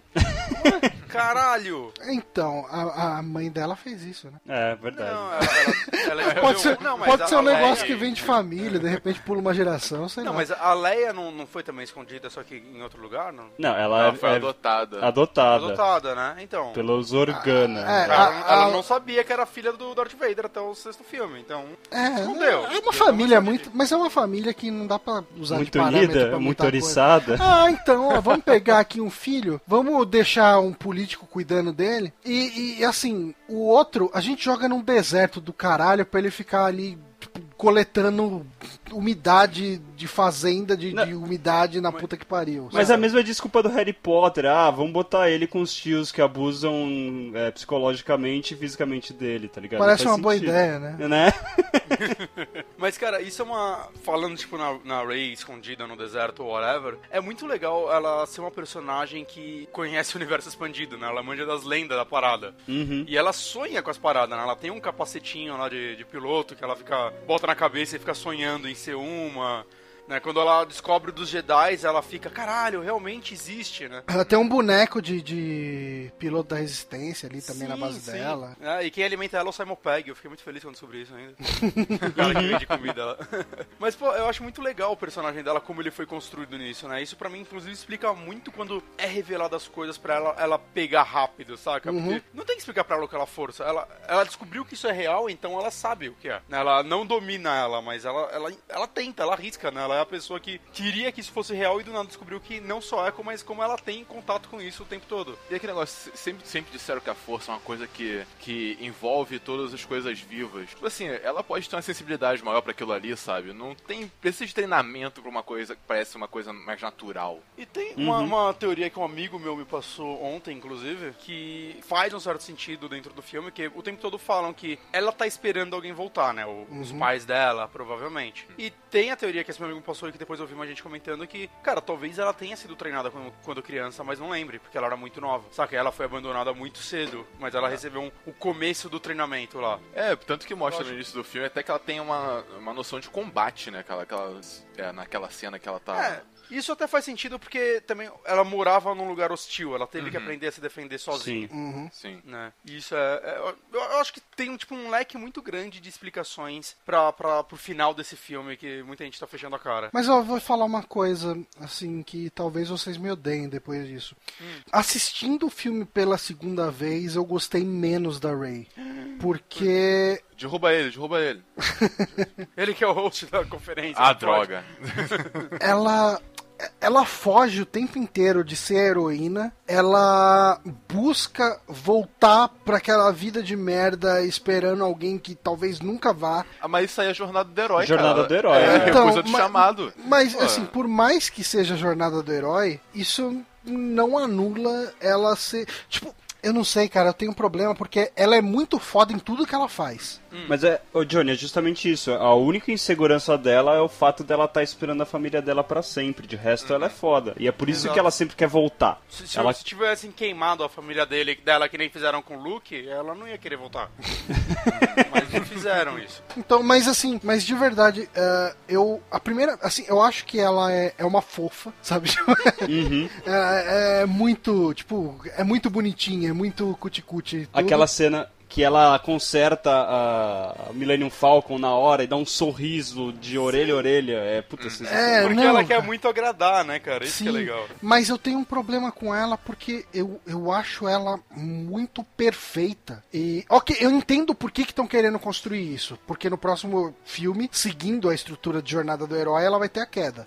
Uhum. Então ela tá. Cara, mas assim, o fato. Era algo que me incomodava também no Anakin, sabe? Ele é o piloto foda, ele é o, o Jedi foda, ele é tudo foda, sabe? Ah, eu não sentia tanto isso no Luke. O Luke me parecia um herói mais underdog. Improvável, né? Mais improvável. Eu conseguia torcer pra aquele cara virar o herói. Quando ele pensa que virou herói no episódio 6, ele chega e se fode ainda. Lá no- tipo, no- no nesse Jabba. filme, nesse filme, o, o Finn, ele me serve como um herói muito Sim. mais. É aquele cara que, tipo, é- ele não tem chance de conseguir as coisas, mas ele consegue pela insistência, sabe? Tipo, é, eu, gostei, eu gostei muito do trio de personagem novo. Sim. Mas eu, na segunda vez que eu assisti, eu gostei um pouco menos da Rey por causa disso, porque é tudo, é tudo feito pra ela ser, assim, vocês têm que gostar dessa, dessa personagem. Ó como ela é uma Jedi foda, tipo, sem treinamento nenhum. Ó como ela é uma piloto foda e, tipo, ela só catava peça lá no lugar onde ela Não, tava. ela consertava as coisas, ela Não, conhecia mesmo assim, Falcon. cara, tipo, uma coisa é consertar, outra Ela coisa é leu o manual de pilotar. instruções muitas vezes, cara. Uma coisa. É, Eu sei, eles até tentam passar. Ok, tipo, ela. Ela dá umas esfoladas feias na, na. Millennium Falcon no começo, mas logo depois tá tudo. é, Assim, eu sei que eu tô sendo muito chato. galera- muita gente tá explicando isso daí com, tipo, ela já sentia meio que a força. É a Isso, força. exato, isso ok, não, tudo bem, vai. Se for puxar da, da história, né? A força fez o Anakin dirigir os Pod Racer lá, tipo, exato, uma é. frequência que o ser E o humano. Luke mesmo. é, Muita gente também não questiona isso. Questiona ela vencer um, um Jedi amador sem treinamento ferido, Uhum. mas não questionam o Luke, basicamente, sem treinamento algum, usar a força pra derrubar a Estrela da Morte, saca? Aquele tiro ficou muito implícito que ele acertou por causa da força, né? Isso daí sempre soube, todo mundo sempre soube. Sim, ele desliga o computador pra fazer É, o tiro. até. Exato. Então, assim, a força é o Deus Ex Machina da franquia inteira, cara. Então, Sim. pronto. vai ser. É, esse é o fato, saca? Uhum. Qualquer desculpa é a força. Mas o, o que me intriga muito nela é o fato de, tipo, a gente sabe que ela é foda, a gente sabe tudo que ela faz e tudo mais. Só que a gente não sabe nada sobre ela. É. Então, muita Aí é que coisa tá a magia, mas aí é que tá a magia. Se, se tivesse uma explicação tipo Midichlorian que teve na, na trilogia merda, você você ia destruir tudo aquilo ali, sabe? Uhum. Você não pode quantificar uma coisa dessa. Exato. Isso eu achei muito legal. Assim, Eu, eu tô bem curioso pra saber onde essa história vai, porque eu realmente acredito que os próximos filmes vão caminhar em posições um pouco mais opostas do episódio 5 e 6, como muita gente espera. Eu espero também que ele. Ah, esse primeiro ganhou todo mundo de volta, beleza. Agora comecem a ter as ideias, né? Não vai Ctrl C, Ctrl V de tudo. É, agora a gente deve ter um Luke mais mestre Jedi, menos ação, Uhum. espero. Ah, e, e, assim, eu acho que seria o mais certo. Os, os novos protagonistas, eles são bons o suficiente pra segurar o São. filme sem precisar do- dos antigos. Os antigos estão lá pra presentear quem tá acompanhando essa série aí ser o novo por 30 Yoda, anos, né? Isso daí é bem fato, ele vai treinar, mas. Quero ver como é que a Ray vai carregar ele no, no ombro, né? Mas o lance é que o Luke é, tipo, mais novo, né? Eu não tô falando só de idade normal tal, e tinha 900 anos, então ele é muito mais novo mesmo. Mas assim, ele é fisicamente mais novo, né? Ele é hum, talvez mais capaz, digamos assim, de aparecer uma cena de ação com ele ainda. Sem parecer o bonecão pulando. Sonic. Ou, é, puta, cara, que coisa. Mas eu acharia muito legal, por exemplo, se tiver alguma luta com o Luke que não envolva tanto a porrada, mas mais alguma coisa mais mental, saca? Mais a força mesmo. Ia ser bem interessante ver o quanto esse personagem evoluiu em todos esses anos, né? Porque ele virou um mestre, ele virou o, o cara que treina as pessoas. Então ele tem que ser mais poderoso do que ele era antes, né? Obviamente. Uhum, sim. Então isso me deixa bem curioso, né? E eu acho que ele não vai pegar o sabre de luz dele de volta também. Ou ele vai e ele vai fazer ela construir dela. E falar, você não é minha filha. E o que, que vocês acharam do vilão, do Kylo Ren? Porque eu, tem muita gente. eu gostei demais dele. Eu Tem também. muita gente reclamando, falando que ele é bebê chorão e tal, mas eu Não, acho mas- que isso faz total é- parte do personagem. né? Exato, eu lembro que quando apareceu aquela cena em que ele destrói todo o painel com sabre de luz, dando porrada, eu fiquei assim, gente, não, como é que vão botar um vilão desse, sabe? O cara é muito mimimi, cara, não sei o que. Aí de repente quando mostra que ele é um, um moleque, assim, faz muito sentido ele tá, ele ter toda essa insegurança. Ele é um cara que ele foi pra lá porque ele ficou tentado pelo lado negro, mas ele tem medo de falhar, né? Ele, Ah, mas a- ele diferente do Não, Vader. A coisa, a coisa legal é que a questão dele é ele se aproximar do lado da luz. Uhum. Exato, é o, o oposto do Vader, né? Que o Vader Sim. E era eu um acho que cara é o oposto, que foi é, é o pro- oposto de tudo que a gente viu em Sim. qualquer material de Star mitologia Wars. de Jedi, né, Sim. cara? Porque é, a gente sempre viu o Jedi sendo tentado pelo lado negro. E depois que o cara vai pro lado negro, não tem volta. E acabou. E pela primeira vez a gente vê um cara que tá no lado negro com medo de ir pra luz. Então ele Exato. tá. é, quando ele olha pra máscara do Vader e, e ele tá se confessando ali, o medo dele é ir pra luz, cara. E é legal que, assim, no começo ele parece que é o cara que manda em tudo, mas ele não é. Não. Ele tem os seus superiores lá que ele tem que responder, e mesmo que ele finja que não em alguns momentos, é na hora que ele falha, que ele sabe que, tipo, ele tem que abaixar a cabeça, que é o momento que ele perde a razão, né? Ele fica completamente Ah, o, louco. o próprio Vader era assim também. no- É, no primeiro filme era, no quarto, né? É, o lado bom dele, né? Ele ajudava pra caralho os caras matando toda a equipe dele. E, cara, eu, eu acho que a constru... esse cara tem tudo pra ser, tipo, o vilão da franquia, saca? Eu acho que ele. Ele ainda. Ele virou muito vilão no final desse filme, né? Ele matou o personagem favorito da maioria das pessoas. Uhum. Né? E aquilo lá foi, eu achei uma coisa muito foda, porque é tipo, é, não, esse cara não tem mais chance de voltar agora. Se ele tiver uma redenção, eu acho que vai ser muito furado. Não, é, ele vai ter uma redenção. Eu também acho que vai. Ele vai ter uma redenção. acha? Sim, sim, totalmente. Por quê? Porque ele já foi, já foi mostrado que ele é tentado pela luz, cara. Mas eu, depois que ele matou o próprio pai, acho que isso daí, tipo, acabou. eu não eu sei. vejo assim, eu, vejo, tipo. Eu não sinto e- isso. Ele eu, precisava de uma forma de abraçar o lado negro de uma vez, e foi isso que ele fez. eu, Foi o catalisador dessa. é, não, mas eu sinto que ele ainda tem redenção. Eu Não, também sim, acho eu que. também acho que vai ter, mas. É, depende, Ele vamos vai- ver como vão Ele fazer, deve, né? vo- ele deve voltar sinistro no segundo filme, pelo menos. Não, eu acho que no próximo filme ele vai ser vilãozão. Uhum. Porque, assim, é, a gente espera que o próximo filme já. que ele comece da onde parou. Mas Star Wars nunca foi assim, né? É, Uhum. Entre filmes sempre passam anos. Uhum. Assim, do episódio 1 pro 2 passa, sei lá, uns 10 anos, 15 anos, sei lá. Ah, mesma coisa do 2 pro Dois 3, pro aí três, passa uns 5 anos, sei lá, pelo menos. E do, do 4 pro 5 passa É muito 30. tempo, né? Ah, não, do 4 pro 5 é, tá certo. É, também alguns anos, é. Então, assim, eu imagino que no próximo filme a gente vai ter a Rey pós-treinamento. Uhum. Ele também. Ele pós-treinamento também, porque o filme termina com o Snoke falando, ah, tipo, tra- chama o Kylo Ren também e ele precisa terminar o treinamento dele. O cara tá falando lá com o Weasley lá. E, O Weasley.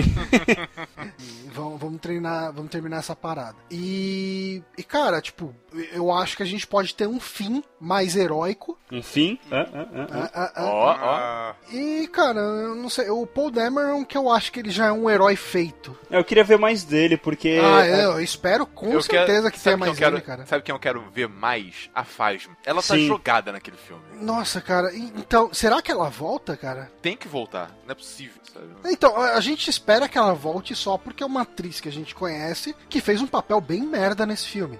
Pois é, ela podia ser o quem enfrenta o fim lá no, na Batalha do Sim. Boteco, é, o né? cara, é, aquele. aquele Stormtrooper com Cara, aquele não- bastão ali. e tal. É, faz- podia ser ela, né? Podia. Mas não faz sentido eles pagarem o salário de, um, De uma atriz estrela conhecida, de Game of né? Thrones pra ela, tipo, só ficar por isso mesmo. Eu acho que ela vai. Ela tem que ter alguma coisa, cara. Ela vai ser o novo Boba Fett. Cara, eles pagaram É, o Daniel é. Craig pra fazer papel de Stormtrooper. Ah, mas acho que Ah, nem mas eles não pagaram. pagaram. Acho que nem Ele tava, pagaram. no, ele tava Ele no estúdio do pediu, lado, né, cara. Cara? Ele pediu. Tio, né? Tava lá. Eu, e eu acho que ainda vai pipocar muito ator que a gente não sabe lá no meio, viu? Uhum. Eu, eu- eu Ó, acho bem provável. O- Você falou que o cara lá é o Weasley, o, o Ele é outro mesmo. general. Ele é o, o, Car- é, o Gui, né? É, Gui ele é. No último- nos últimos filmes. Ah, e tem uma, uma galera conhecida também. Ali naquela parte final aparece aquele japonês do Lost. Sim, que- ele pediu que- também. Que sentiu os fantasmas e o. aquele policial do Heroes, que lia a mente das Sim, pessoas. verdade, verdade. Eu vi, eu fiquei olhando pra esse cara e falei, caralho, eu conheço esse cara, quem é ele? Quem é ele? Quem é? É O- um dos o pilotos, né? O Eu japonês que é, do é. Lost, inclusive, eu, eu vi uma entrevista com ele falando aquele que pediu pra entrar, né? Porque ele já conhecia o JJ. Uhum. Porque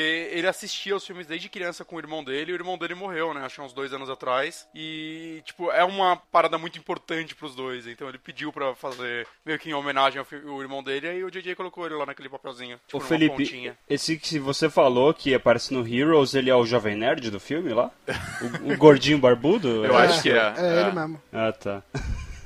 Um outro raciocínio que eu, que eu comecei que eu queria terminar é sobre a aparição do Sabre de Luz, né? Que eu acho que uma coisa que marca toda a trilogia, o Sabre de Luz é provavelmente o- a coisa mais icônica da franquia, né? Você pensa Star Wars, você pensa na, na, na- na espadinha de luz. E assim, no primeiro filme, a aparição dele é. É o quê, né? É o, o Obi-Wan mostrando pro Luke o que é a porra do Sabre de Luz e, tipo, pro telespectador também. Cara, no episódio 1 é muito merda. Vocês lembram? É, Eles ele- estão lá na nave, lá tomando um cafezinho, tem uma explosão na puta que pariu, os dois tomam um susto, ai meu Deus, abre o sabre, não é nada, fecha, senta de novo, volta pro café. Cara, que, que bosta!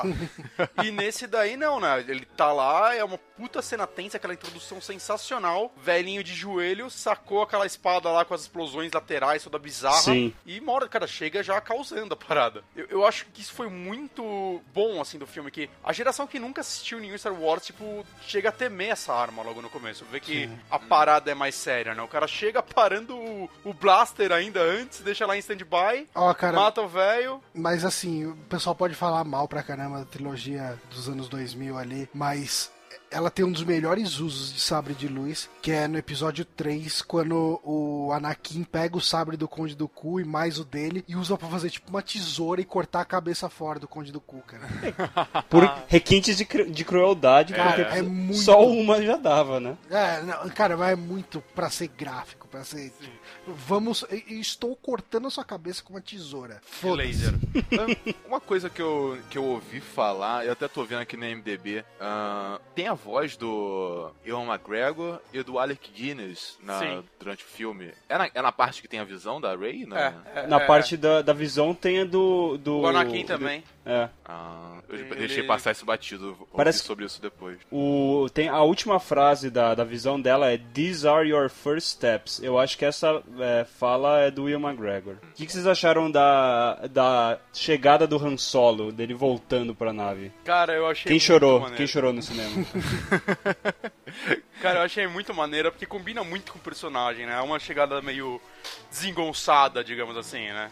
Você pensa que ia ser uma puta parada da época e não, tipo, chegamos, tamo em casa. É, eu- eu acho engraçado que o Han Solo é um personagem que, no bom sentido, não evoluiu. Sim. Ele é o mesmo pilantra que era no episódio 4. Não, lá quando- Contrário, por favor. Quando invadem a nave, né? Ele vai, ah, eu vou lá dar um, dar um lero lá nos caras e ele vai lá, cara, é tipo puta papo furado do caralho que ele troca com, com os mercenários, né, cara? Ô, Uma vocês- vez eu já enganei vocês? Já, duas O- vezes. se o Han Solo fosse brasileiro, ele teria sotaque carioca, é isso? Se ele Certeza. fosse brasileiro, ele seria o Com Didi, cara. certeza. o Didi. Quem dubla o Han Solo aqui no Brasil é o Guilherme É o, Briggs. Br- é né? o Briggs, é. Ah, é? É. E vocês também acharam que o, o Chewie tá. Digamos assim, é. Eu consigo imaginar melhor o que ele fala nesse filme do que nos outros. Sim, sim. Eu acho que ele encaixaram melhores a- as participações dele quando ele Uhum. fala, né? Tipo, tanto com o solo, tanto aquela hora que ele tá, tipo, claramente cantando a enfermeira, cara. Que foi Uhum. muito engraçado. Não, eu acho até, até os robôs também dá pra entender. O BB-8 dá pra entender muito mais ele do que o R2. É que assim. o BB-8 tem a cabeça dele, que daí ele, ah, quando falam que o Paul morreu, que ele baixa a cabecinha, tristinha, Aham. sabe? Uhum. E na hora que ele faz o joinha com o isqueiro, velho. Nossa. Caraca, muito bom. que Ele é pariu. muito, muito expressivo, cara. Aquilo lá, aquilo lá foi feito. Essa cena foi feita só pra ter um boneco daquele jeito, né? É. Não, mas eu, acho que o BB-8 ele funciona muito bem é, no universo Star Wars como sendo uma evolução tecnológica do R2. Sim, sabe? sim. Tipo, assim, ah, se passasse 30 anos, o que, que evoluiria do Sim. ponto de vista técnico aqui? Ok. Tipo, o, o R2 pra andar é uma desgraça. Tipo, Não, ele, é- e, que, e que não Não, faz você colocava uma sentido. escada na frente dele acabou, né? É, não, faz, não, não fazia sentido o R2 andar no deserto. Com rodinhas É. pequenininhas, sabe? Não fazia sentido. Uma bola rolando me convence muito mais. Sim, sim. Você vê, assim, você vê a velocidade que o BB-8 anda versus a velocidade que o R2 anda. No- na trilogia merda lá, eles ainda botaram um jato, né? No, É, ridículo. R2, que, ok, então depois de 30 anos ele esqueceu, né? Que esse jato e não usa mais, mas beleza. É. Não, o que não faz sentido é o R2 conhecer toda a história e não falar pra ninguém. Não, Também. é, o, o- o R2 tudo bem, ele fala só blips e bloops. O C3PO é que é foda, né, cara? Mas o C3PO no final do Ah, é, episódio ele- 3 apaga, apaga a Eles memória. apagam a memória memória, dele. verdade. Tem lá um, swa- um, um wipe na memória Uma, uma coisa que eu achei muito legal nesse também é que, assim, nos filmes Star Wars, é, o robô fala qualquer merda e a galera não entende, né? É tipo Uhum. o Kenner no South Park, que todo mundo no universo entende o que ele fala. Uhum. E Menos- nesse daí, o fim. O fim. E eu o achei fim não isso entende. muito É- foda, é bem cara. legal, cara. Porque é, é tipo, é o, é o espectador, cara. A gente não entende o que aquela porra fala. Uhum. ele não Sim. entende nem o Chewbacca também, ele não entende. É, você entende o que ele fala? Sim, ele te entende muito bem. cara, eu achei muito legal isso pra mostrar que, tipo, talvez a galerinha que mora naquele pedaço consiga entender eles, se é algum treinamento, sei lá, eles são bilíngues. Eu acho que é porque o Finn fala que ele, desde criança ele foi é, raptado e levado para Uhum. o treinamento, então ele não interagiu com outros, né, outros ETs a não ser pra matar, né? Uhum. Sim. Então ele não, não sabe como é que são outras Não, mas, a- línguas. mas aquela missão não foi a primeira missão dele? É, é verdade, tem É essa. o que ele diz, né? Então, tipo, realmente, ele não teve interação com ninguém além de seres humanos, né? E a humanização do Stormtrooper eu acho que foi uma coisa muito sábia de se fazer também. Sim, não só pelo fim, Uhum. como aqueles outros momentos. Por exemplo, na hora lá que o, que o Kylo Ren tá quebrando a porra toda, os dois Stormtroopers estão indo em direção a ele. Um olha pro outro e fala, não, tipo, meia volta, cara. Cara, eu achei isso- essa cena foi genial, cara. É, muito boa. Foi, foi, sabe, aquela. Como eu falei, esse filme tem umas piadinhas meio Vingadores no meio, só que eu acho que são piadas mais sutis, né? Bem encaixado, né? Combinam muito bem, porque, porra, o que você faria nessa situação? Cara, não é comigo, tchau. Falou aí. e a cena de ação nesse filme, cara, eu achei também muito bom não ser mais malabarismo com sabre de luz e virar uma luta mais. que remete aos primeiros filmes, só que mais bem feita. Aham. Então, eu não tinha problemas de verdade com o malabarismo todo no, ali na, com o sabre de luz. Mas.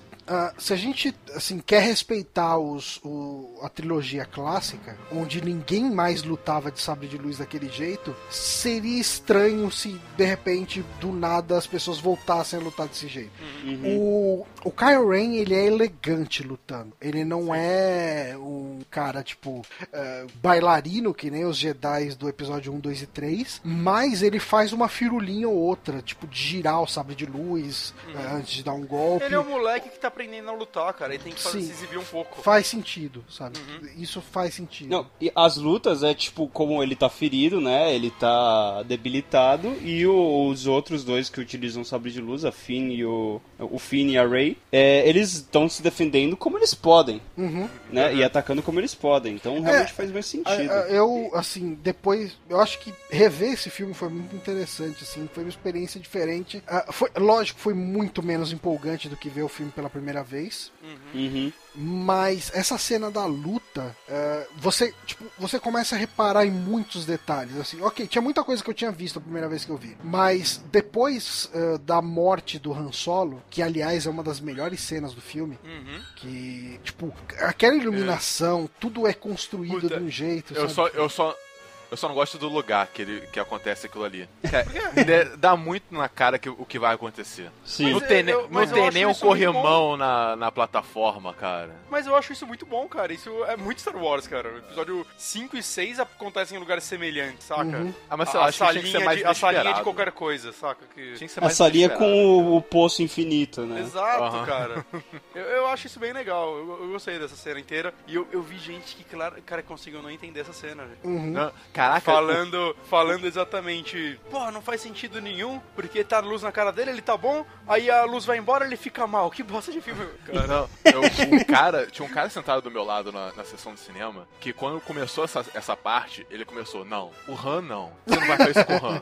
Ele tá desesperado. Quando o cara, quando o Kylo Ren matou o Han, ele faltou gritar um no, que nem o, Da- o Darth Vader no final Não, do mas assim, eu, eu e o Bonatti a gente tomou spoiler dessa cena antes. Né? Aham. Uhum. Ah, mas eu consigo entender que essa cena entrega muito o que vai acontecer. Sim. Sim. Quando eu, eu- começou essa cena, eu falei, ou o tio e o Han Solo vai morrer. Aí quando o Han Solo vai pra um lado, ah tá, ok, vai ser. Ele entrega o detonador pro tio e eu falei, ok, vai ser o Han Solo que vai morrer. Matar cachorro é muito mancada, cara. Ele é É, pois é. Ele- mas tem também, assim, tipo, ah, se você analisar por fora do filme, o Han Solo é o que mais faz sentido morrer pela relação que Harrison Ford tem Sim, com Star Wars. exatamente. Né? Tipo, Ele eu falo, queria ok, eu faço esse filme, mas eu não quero mais essa E merda. já já ele cai do avião de novo. É uma loucura, Ele- velho. Tentar perder esse cara por mais 5 anos. Ele queria que o Han Solo não aparecesse nem no episódio 6, até que Exato. congela ele em carbonita, não sabia se ele ia voltar ou não. Uhum. Então, realmente, Bizarro ele, ele morrer é o que realmente faz mais sentido no- na Mas- trama e fora da trama, né? Mas eu achei essa cena inteira, cara, é, assim, extremamente bonita. Não, ela é muito Não foda, teve cara. um E- segundo e, eu ruim acho que a cereja no bolo é a hora que o Harrison Ford, né, o Han Solo, passa a mão na cara do filho dele. Tipo, Sim. você vê, tipo, cara, você vê a, a decepção, ao mesmo tempo que tem amor pelo filho dele ainda, mesmo acontecendo tudo que aconteceu. Mesmo ele se afastando quando deu a merda, E sabe? ele fala, Você vê que por ele que, se que meu afastou- filho parece o Alan Rickman? Eu não sei. mas, mas você vê que ele se afastou, não foi só porque ah, eu não consigo isso, mas é porque ele não queria ver o filho dele se tornar isso. Ele Uhum. fugiu de tudo porque ele não queria ver o que filho dele ia se tornar. E quando isso acontece, ele sabe, tipo, que ele perdeu ali. Uhum. Saca? Ele morreu numa decepção foda. E isso é muito pesado, cara. E, e, assim, só puxando de volta. Não tem como não falar dessa cena, né? Uhum. Não, não existe como. E assim, logo depois dessa cena da morte do, do Han, a gente tem que o, o Chewie fica loucão. Cara, isso eu achei muito legal. Ele entra num rage ali, sai matando uma porrada de Stormtrooper e ele dá um tiro, assim, que acerta em cheio, né? O, o, Sim. o Kylo Ren. E sabe, essa cena é uma coisa que eu, eu não vi ninguém discutindo, é que, tipo, até algum momento o Han Solo criou a- a- o Kyle com, com a Leia. Muito provavelmente. Até o Luke levar ele e tudo mais. Então, cara, eu imagino que existia também alguma relação com o Chewie e ele. Então, cara, eu imagino que pra ele tenha sido difícil também. Eu Uhum. botei muito essa situação. Então, cara, é- mostra o quão afetado ele ficou. Eu, eu quero muito ver como o Chewie vai estar nos próximos filmes. Sim. Uhum. Dá porrada pra se recuperar, igual o É, Batman mas supondo no que ele, filme. pa- né? que ele passe alguns anos depois, o que eu, que eu acho que é o que faz mais sentido, seguindo o que já aconteceu com Star Wars em, em todos os outros filmes, Uhum. é, eu sinto que ele vai ser um bichão mais amargo, mas não devem explorar muito isso não. Ele vai ser o copiloto da Rey. É. Não, vale a No final já, ele já nisso. tava meio copiloto da Ray mesmo, né? Uhum. Não tava. E, já assim, superou. Eu acho que a gente pode voltar então aí pra, pra cena da luta final, né? Uhum. Que, assim, a gente Sim, tem o um Kylo Ren tomou um tiro. O Kylo Ren ah, tava meio amargurado com...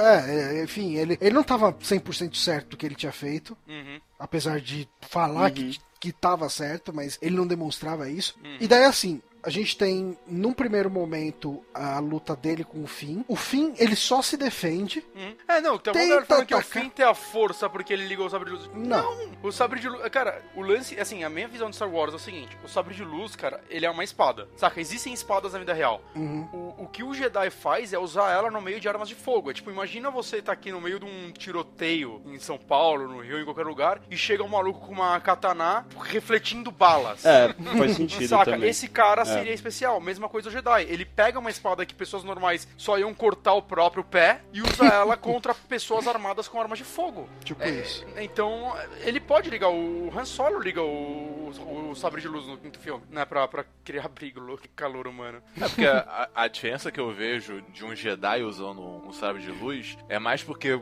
usando a força parece que ele tem uma previsão de onde os golpes vão bater, sabe? É o sentido aranha dele. É, exatamente, exatamente. E daí a gente tem esse primeiro momento, né? E o, o Finn acaba se fudendo, e a- o Caio rasga as costas dele com o sabre de luz. Nossa, cara, aquilo lá. Ah, que dor aquilo, velho.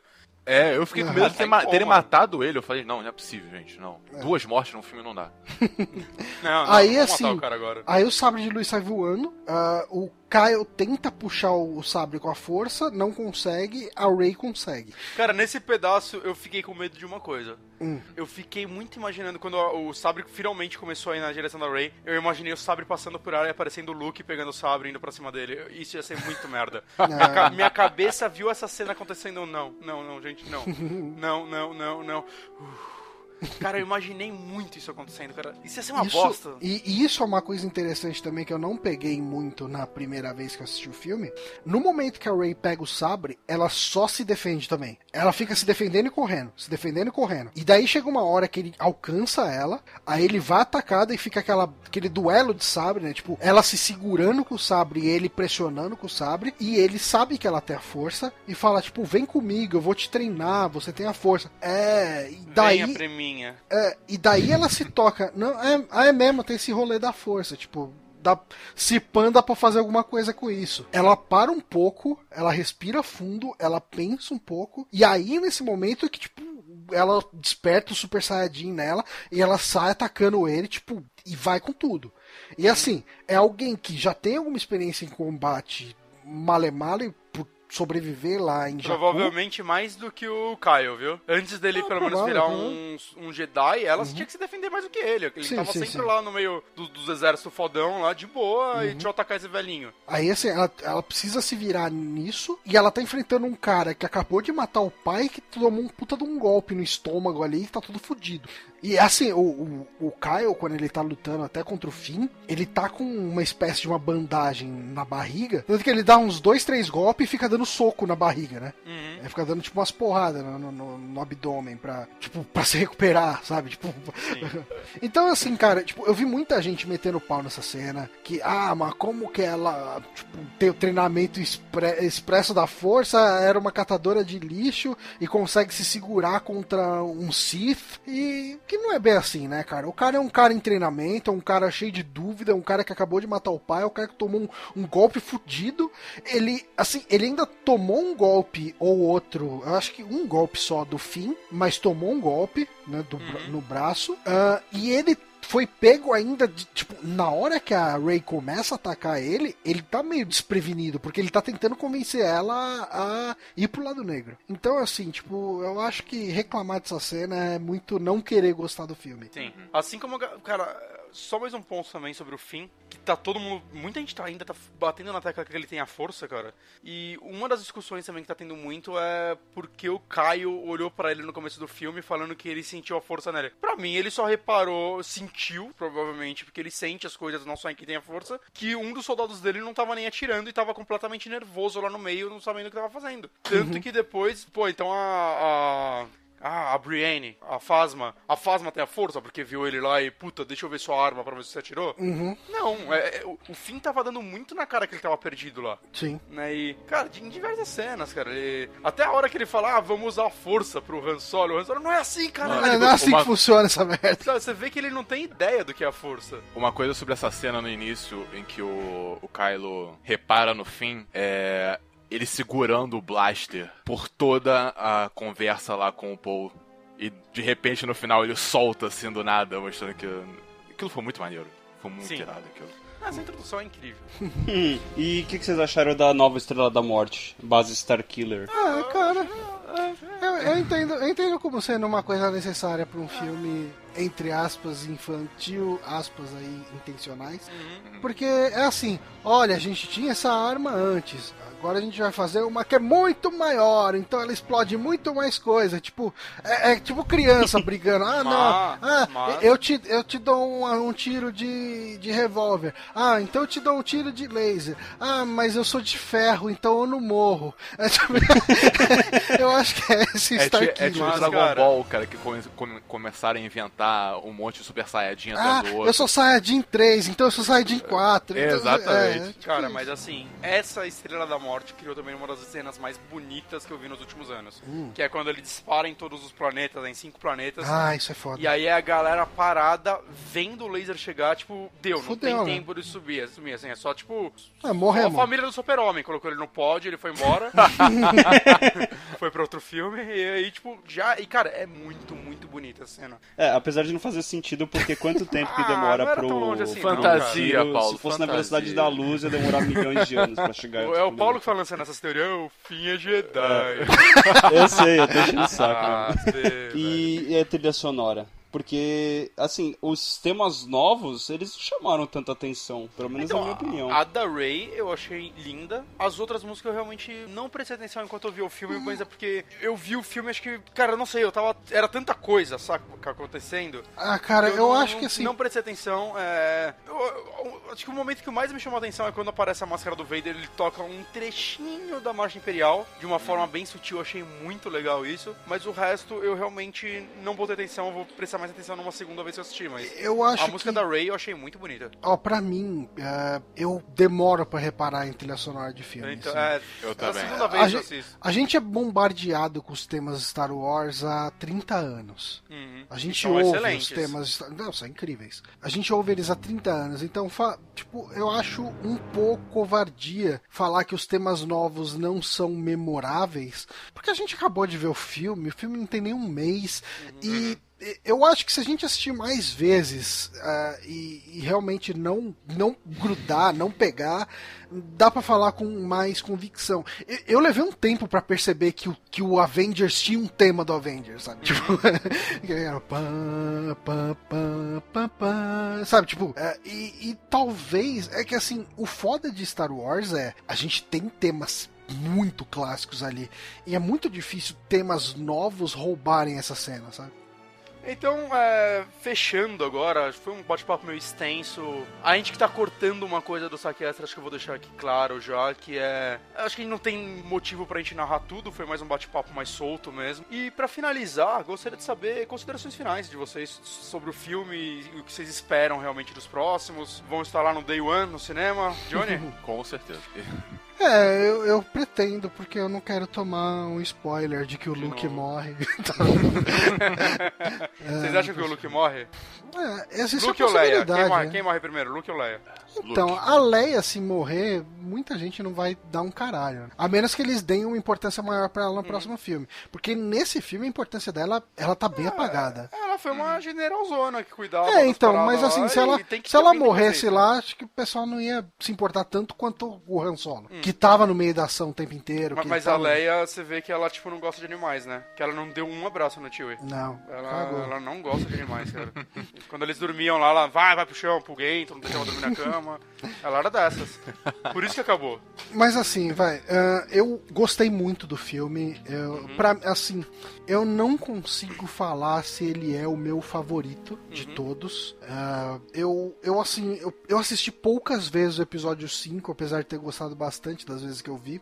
Uhum. Mas eu, assim, de memória eu lembro de duas vezes que eu assisti ele, sabe? Talvez Uhum. tenha assistido mais vezes, mas eu precisava assistir mais. O meu favorito eh, até esse filme era o primeiro. Eu acho que o primeiro, o primeiro filme, né, o episódio 4. Ah, tá. Porque ele tinha, ele tinha muitos signos ali que ele trazia, tipo, tem muita coisa que você que se repete muito na cultura pop, Uhum. que trazem essas cenas de volta e quando você assiste Star Wars fala, ah, era daí que vinha, sabe? Tipo, Uhum. muita coisa. Família da pesada. Eu penso que nem você, Johnny. O 4 também era o meu, fa- é o meu favorito, assim. se- Sem, É. Considerando só os seis primeiros. É. E a- acho que a simplicidade dele é o charme dele também. Sim, é um pouco isso. É um pouco Uhum. isso. Sim, ele não é um filme genial, longe disso. Tipo, eu fui assistir ele recentemente, deu umas cochiladas no meio, sabe? Tipo, é, ele tem algumas. algumas... Eu acho que o, todo o problema do 4. Tem dois problemas no 4, na verdade. Um é a direção. Sim. O George Lucas deixa claro que ele não sabe dirigir filme desde o começo. e o outro é a edição. Eu sei que o filme, na verdade, foi feito na edição, né? Ele foi gravado de uma forma e muita coisa foi refeita na edição. Então, eu gosto de falar que ele é um filme que deu certo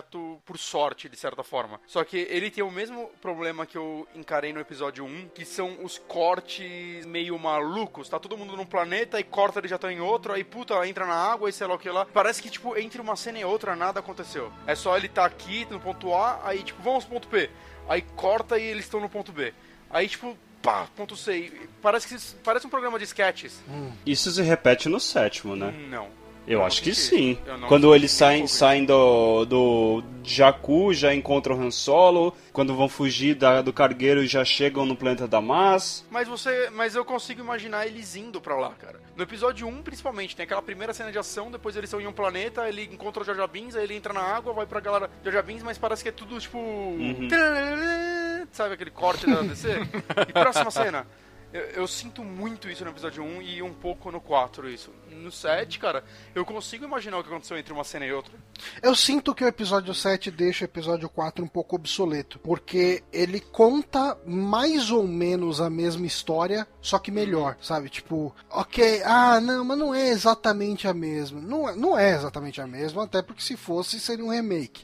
É, exato. e ele não é um remake. É uma continuação. Mas ah, ele, sabe, ele consegue contar uma história tão parecida, mas de forma que você gosta de todos os personagens de cara. Tipo, o Luke ele precisa se provar muito até você gostar dele. E, E a dinâmica do filme, né, é completamente outra, porque o 4 foi um filme que vai com um orçamento não tão nem perto do 7, Sim. uma galera muito mais amadora participando e tudo mais. Eles tinham, tipo, orçamento pra fazer X cenas e essas cenas tinham que durar tanto tempo, então ele é muito parado. O 7, cara, é uma caralhada de cena, é tipo, você, você não tem fôlego nesse filme, é o tempo todo acontecendo alguma coisa, mesmo, mesmo nos diálogos acontecendo alguma coisa no fundo que você, caralho, velho, olha o quanta coisa eles tinham pra mostrar em um único filme. O 7 é uma história muito, o 4, quer dizer, é uma história muito sucinta se você pensar nela, Uhum. né, que é arrastada em duas horas, né, menos. Mas eu acho que o episódio 7 ele, ele é um ótimo começo de uma nova trilogia. Uhum. Tem muita coisa que ficou aberta que eu acho que não vai ser contada na, na próxima trilogia, que tá intencionalmente aberto para material expandido, né? É, universo expandido, material estendido aí. E, e cara, mas eu gostei bastante, cara. Eu espero muito que o próximo filme não seja um episódio 5 remake. Ah, sim. eu- Se for aí vai dar uma decepção. é, vai É. ser decepcionante. Eu, eu entendo os motivos pelos quais esse filme precisou abusar de signos do episódio 4. Uhum. Eu acho que era assim, tendo em vista do que, que rolou em episódio 1, 2 e 3 e da incredulidade do povo de maneira geral com Star Wars, era o momento de falar, ó, ó, ó galera, tipo, eu assisti a trilogia original, eu consigo entregar uma coisa no nível da trilogia original, tá aqui pra vocês. Sabe, tipo, Uhum. tá, tem todos esses signos aqui. Não falei midi-chlorian em nenhum momento desse filme. Não tem um Jar Jar Binks aqui. Todos os personagens que estão aqui, eles são queridos. Você consegue gostar de todos eles. Até do velhinho que aparece por alguns minutos, você quer saber mais sobre ele. Uhum. Não é, ah, whatever, esse velho aí morreu logo na primeira. Não, porra, que- quem que é esse cara? mano? Por que, que ele conhece tantos caras? Porque ele era tão importante ao ponto de ser o cara morto de joelho lá. Sim. Pelo vilão da história. Exato. Então, assim, é, todos os personagens que estão nesse filme, eles são. é, você tem como gostar deles. Eu, eu gosto de todos eles, sabe? Tipo, por mais que já tenha falado aqui um pouco da Ray, que eu não gostei do. Tipo, na segunda vez que eu assisti, não gostei muito do, do fato dela ser tão fodona em tudo. Eu entendo que é necessário pra jornada do herói, mas isso, tipo, eu preferia que ela fosse um pouco mais falha, um pouco mais humana, sabe? É, mas, cara, eu amei o filme, tanto que eu fui duas vezes no cinema, então recomendo. enfim. Quem ainda está aqui ouvindo, com certeza já assistiu o filme, né? Então recomendar o filme é besteira, mas eu curti. Minha opinião é que é- que é um filme muito bom. Joinha. Paulo? É, bom, o Johnny fez um resumão, né? É, tá falando, o Johnny comentou da que eles praticamente não falam nada a respeito da trilogia merda, né? Eu, eu, eu vou começar a chamar de trilogia merda, viu? Felipe falou no meio do cast, eu vou adotar, então. É, a única citação à trilogia merda é quando a Mas fala que já viu o mal tornar várias formas, o Império, o Sith. É a única coisa que tem a respeito do, da trilogia merda. E, é, assim, de expectativa para os próximos é realmente que é, os diretores e a Disney em geral dê uma ousada a mais, leve para uma outra direção, porque se realmente simplesmente manter o, os episódios 5 e 6 ou misturar, sei lá, de alguma forma, realmente aí começa a ter problemas. Mas eu acho que vão ser filmes bons, estou esperançoso. Cara, eu, o que me deixa empolgado pros próximos é ter saído tão feliz do cinema, ter ido com uma expectativa alta, mesmo sem ver muito sobre o filme antes. E chegar uma notícia depois falando que o JJ fica triste de não dirigir o próximo depois que viu, viu o roteiro, sabe? Se ele conseguiu fazer isso com esse primeiro e ele falou que o roteiro do próximo é melhor, sério, eu não sei o que esperar. É nesse nível, sabe? É, cara, tipo, porra, eu, eu fico muito feliz, né, de, de a gente poder ver uma trilogia boa de Star Wars e disso estar na mão da Disney que vem pisando na bola bem pouco, pra, pra ser bem sincero, né? O que a gente tem visto que ela tem feito com os filmes da Marvel, se for comparar com o que a gente tinha antes, que era da Fox, né? Que a Fox, ela teve os acertos dela. Tipo, não dá pra falar que a Fox só fez merda. Eu gosto muito do primeiro e do segundo Homem-Aranha. Uh, eu gostei muito do X-Men. É, é da Sony. Ah, é da Sony? Então, é. foda-se. Ah, só fez merda. não, eu gosto... X-Men é da Fox, os primeiros. Todos, na verdade. É, então, o, o primeiro e o segundo X-Men eu gostei. Uhum. Eu acho que o terceiro filme caiu vítima de algumas birras, né? Do diretor. É. Saiu o diretor no meio, várias merdas. É. é. E o 2 foi escrito pelo, pelo Snake, né? Então. Sim, é pelo David Hater. Mas sim, cara, eu, eu acho que a Fox. Mas um também, uma... não é? o um também. também. É. é. Mas assim, eu acho que a Fox teve uma importância gigantesca pra criação mainstream de super-heróis a Fox e a Sony, uhum. apesar dos pesares. Mas Star Wars, cara, eu, eu, resumi bastante o que eu pensei da franquia no começo. Eu nunca fui tão fã dela. Sempre, na verdade, por uma fase da minha vida eu tinha um preconceito gigante, não sei porquê até hoje. É, peguei para ver os clássicos, gostei bastante. É, a trilogia merda eu só vi um inteiro, os outros eu vi pedaços só. Eu ainda vou acabar de ver, mas assim, Veja o 3 pelo embaixo, menos. Né? Porque é que, é que, tá, cara, o fato dele parecer um filme da Pixar ruim, cara. Tudo 3D naquela merda. Ele parece a evolução, sabe, do filme do Roger Rabbit, uhum. que era com desenho animado, cara, só que eles trocaram desenho animado por 3D. Dá, nervoso aquilo.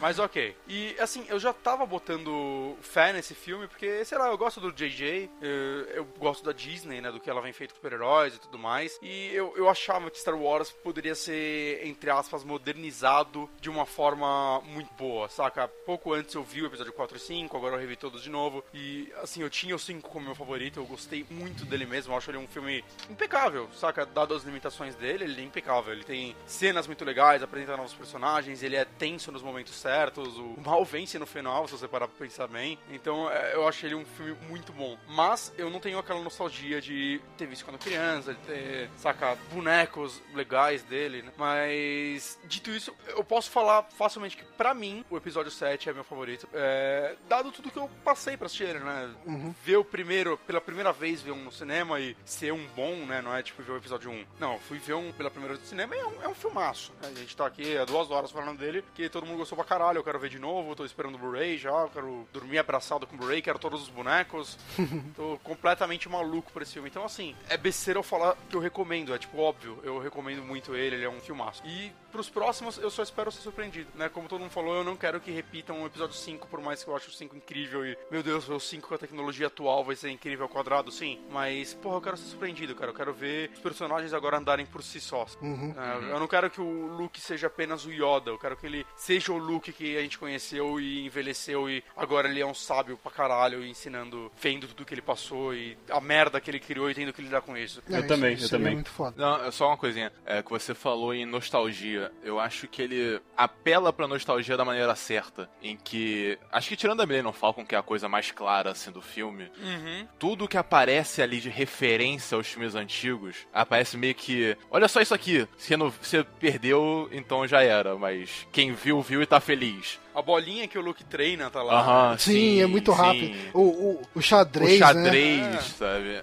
É bem legal isso. É, é- é- é feito de uma forma que, tipo, quem é fã gosta, quem não é, não conhece, esse daí é o primeiro Não Star se tá incomoda. vendo, não se incomoda, porque não atrapalha Uhum. o andamento da história pra acrescentar isso. Sim, Ele só tá lá. E Uhum. se você entende da parada, você vai gostar de ter visto isso. isso. O, esse lance aí da bolinha e do treinamento eu só vi na segunda vez que eu vi. É, eu vi a galera falando, não eu não tinha reparado. Aí eu, tipo, fui atrás de imagem e tal. Não, eu tinha pe- Eu peguei isso na primeira, na única vez que eu vi, né? Porque quando eu reparei isso, eu comecei a tentar reparar em tudo. Ah, que foda. Sabe? Olhar pros cenários todos, sabe? Isso era muito legal. É que a Millennium Falcon, de certa forma, é o museu da parada, né? Aham, Então, é, Você verdade. espera encontrar muita coisa lá. Uhum. Bom, mas então é isso, gente. Deixem aí comentários se vocês curtiram e. O que acharam do filme, né? A gente quer saber, vamos continuar esse papo, porque eu quero falar desse filme pelos próximos meses. Né, Ele é o meu novo Mad Max, eu tenho um novo filme agora pra poder falar e me fazer feliz. E é isso, e até a próxima. Allez.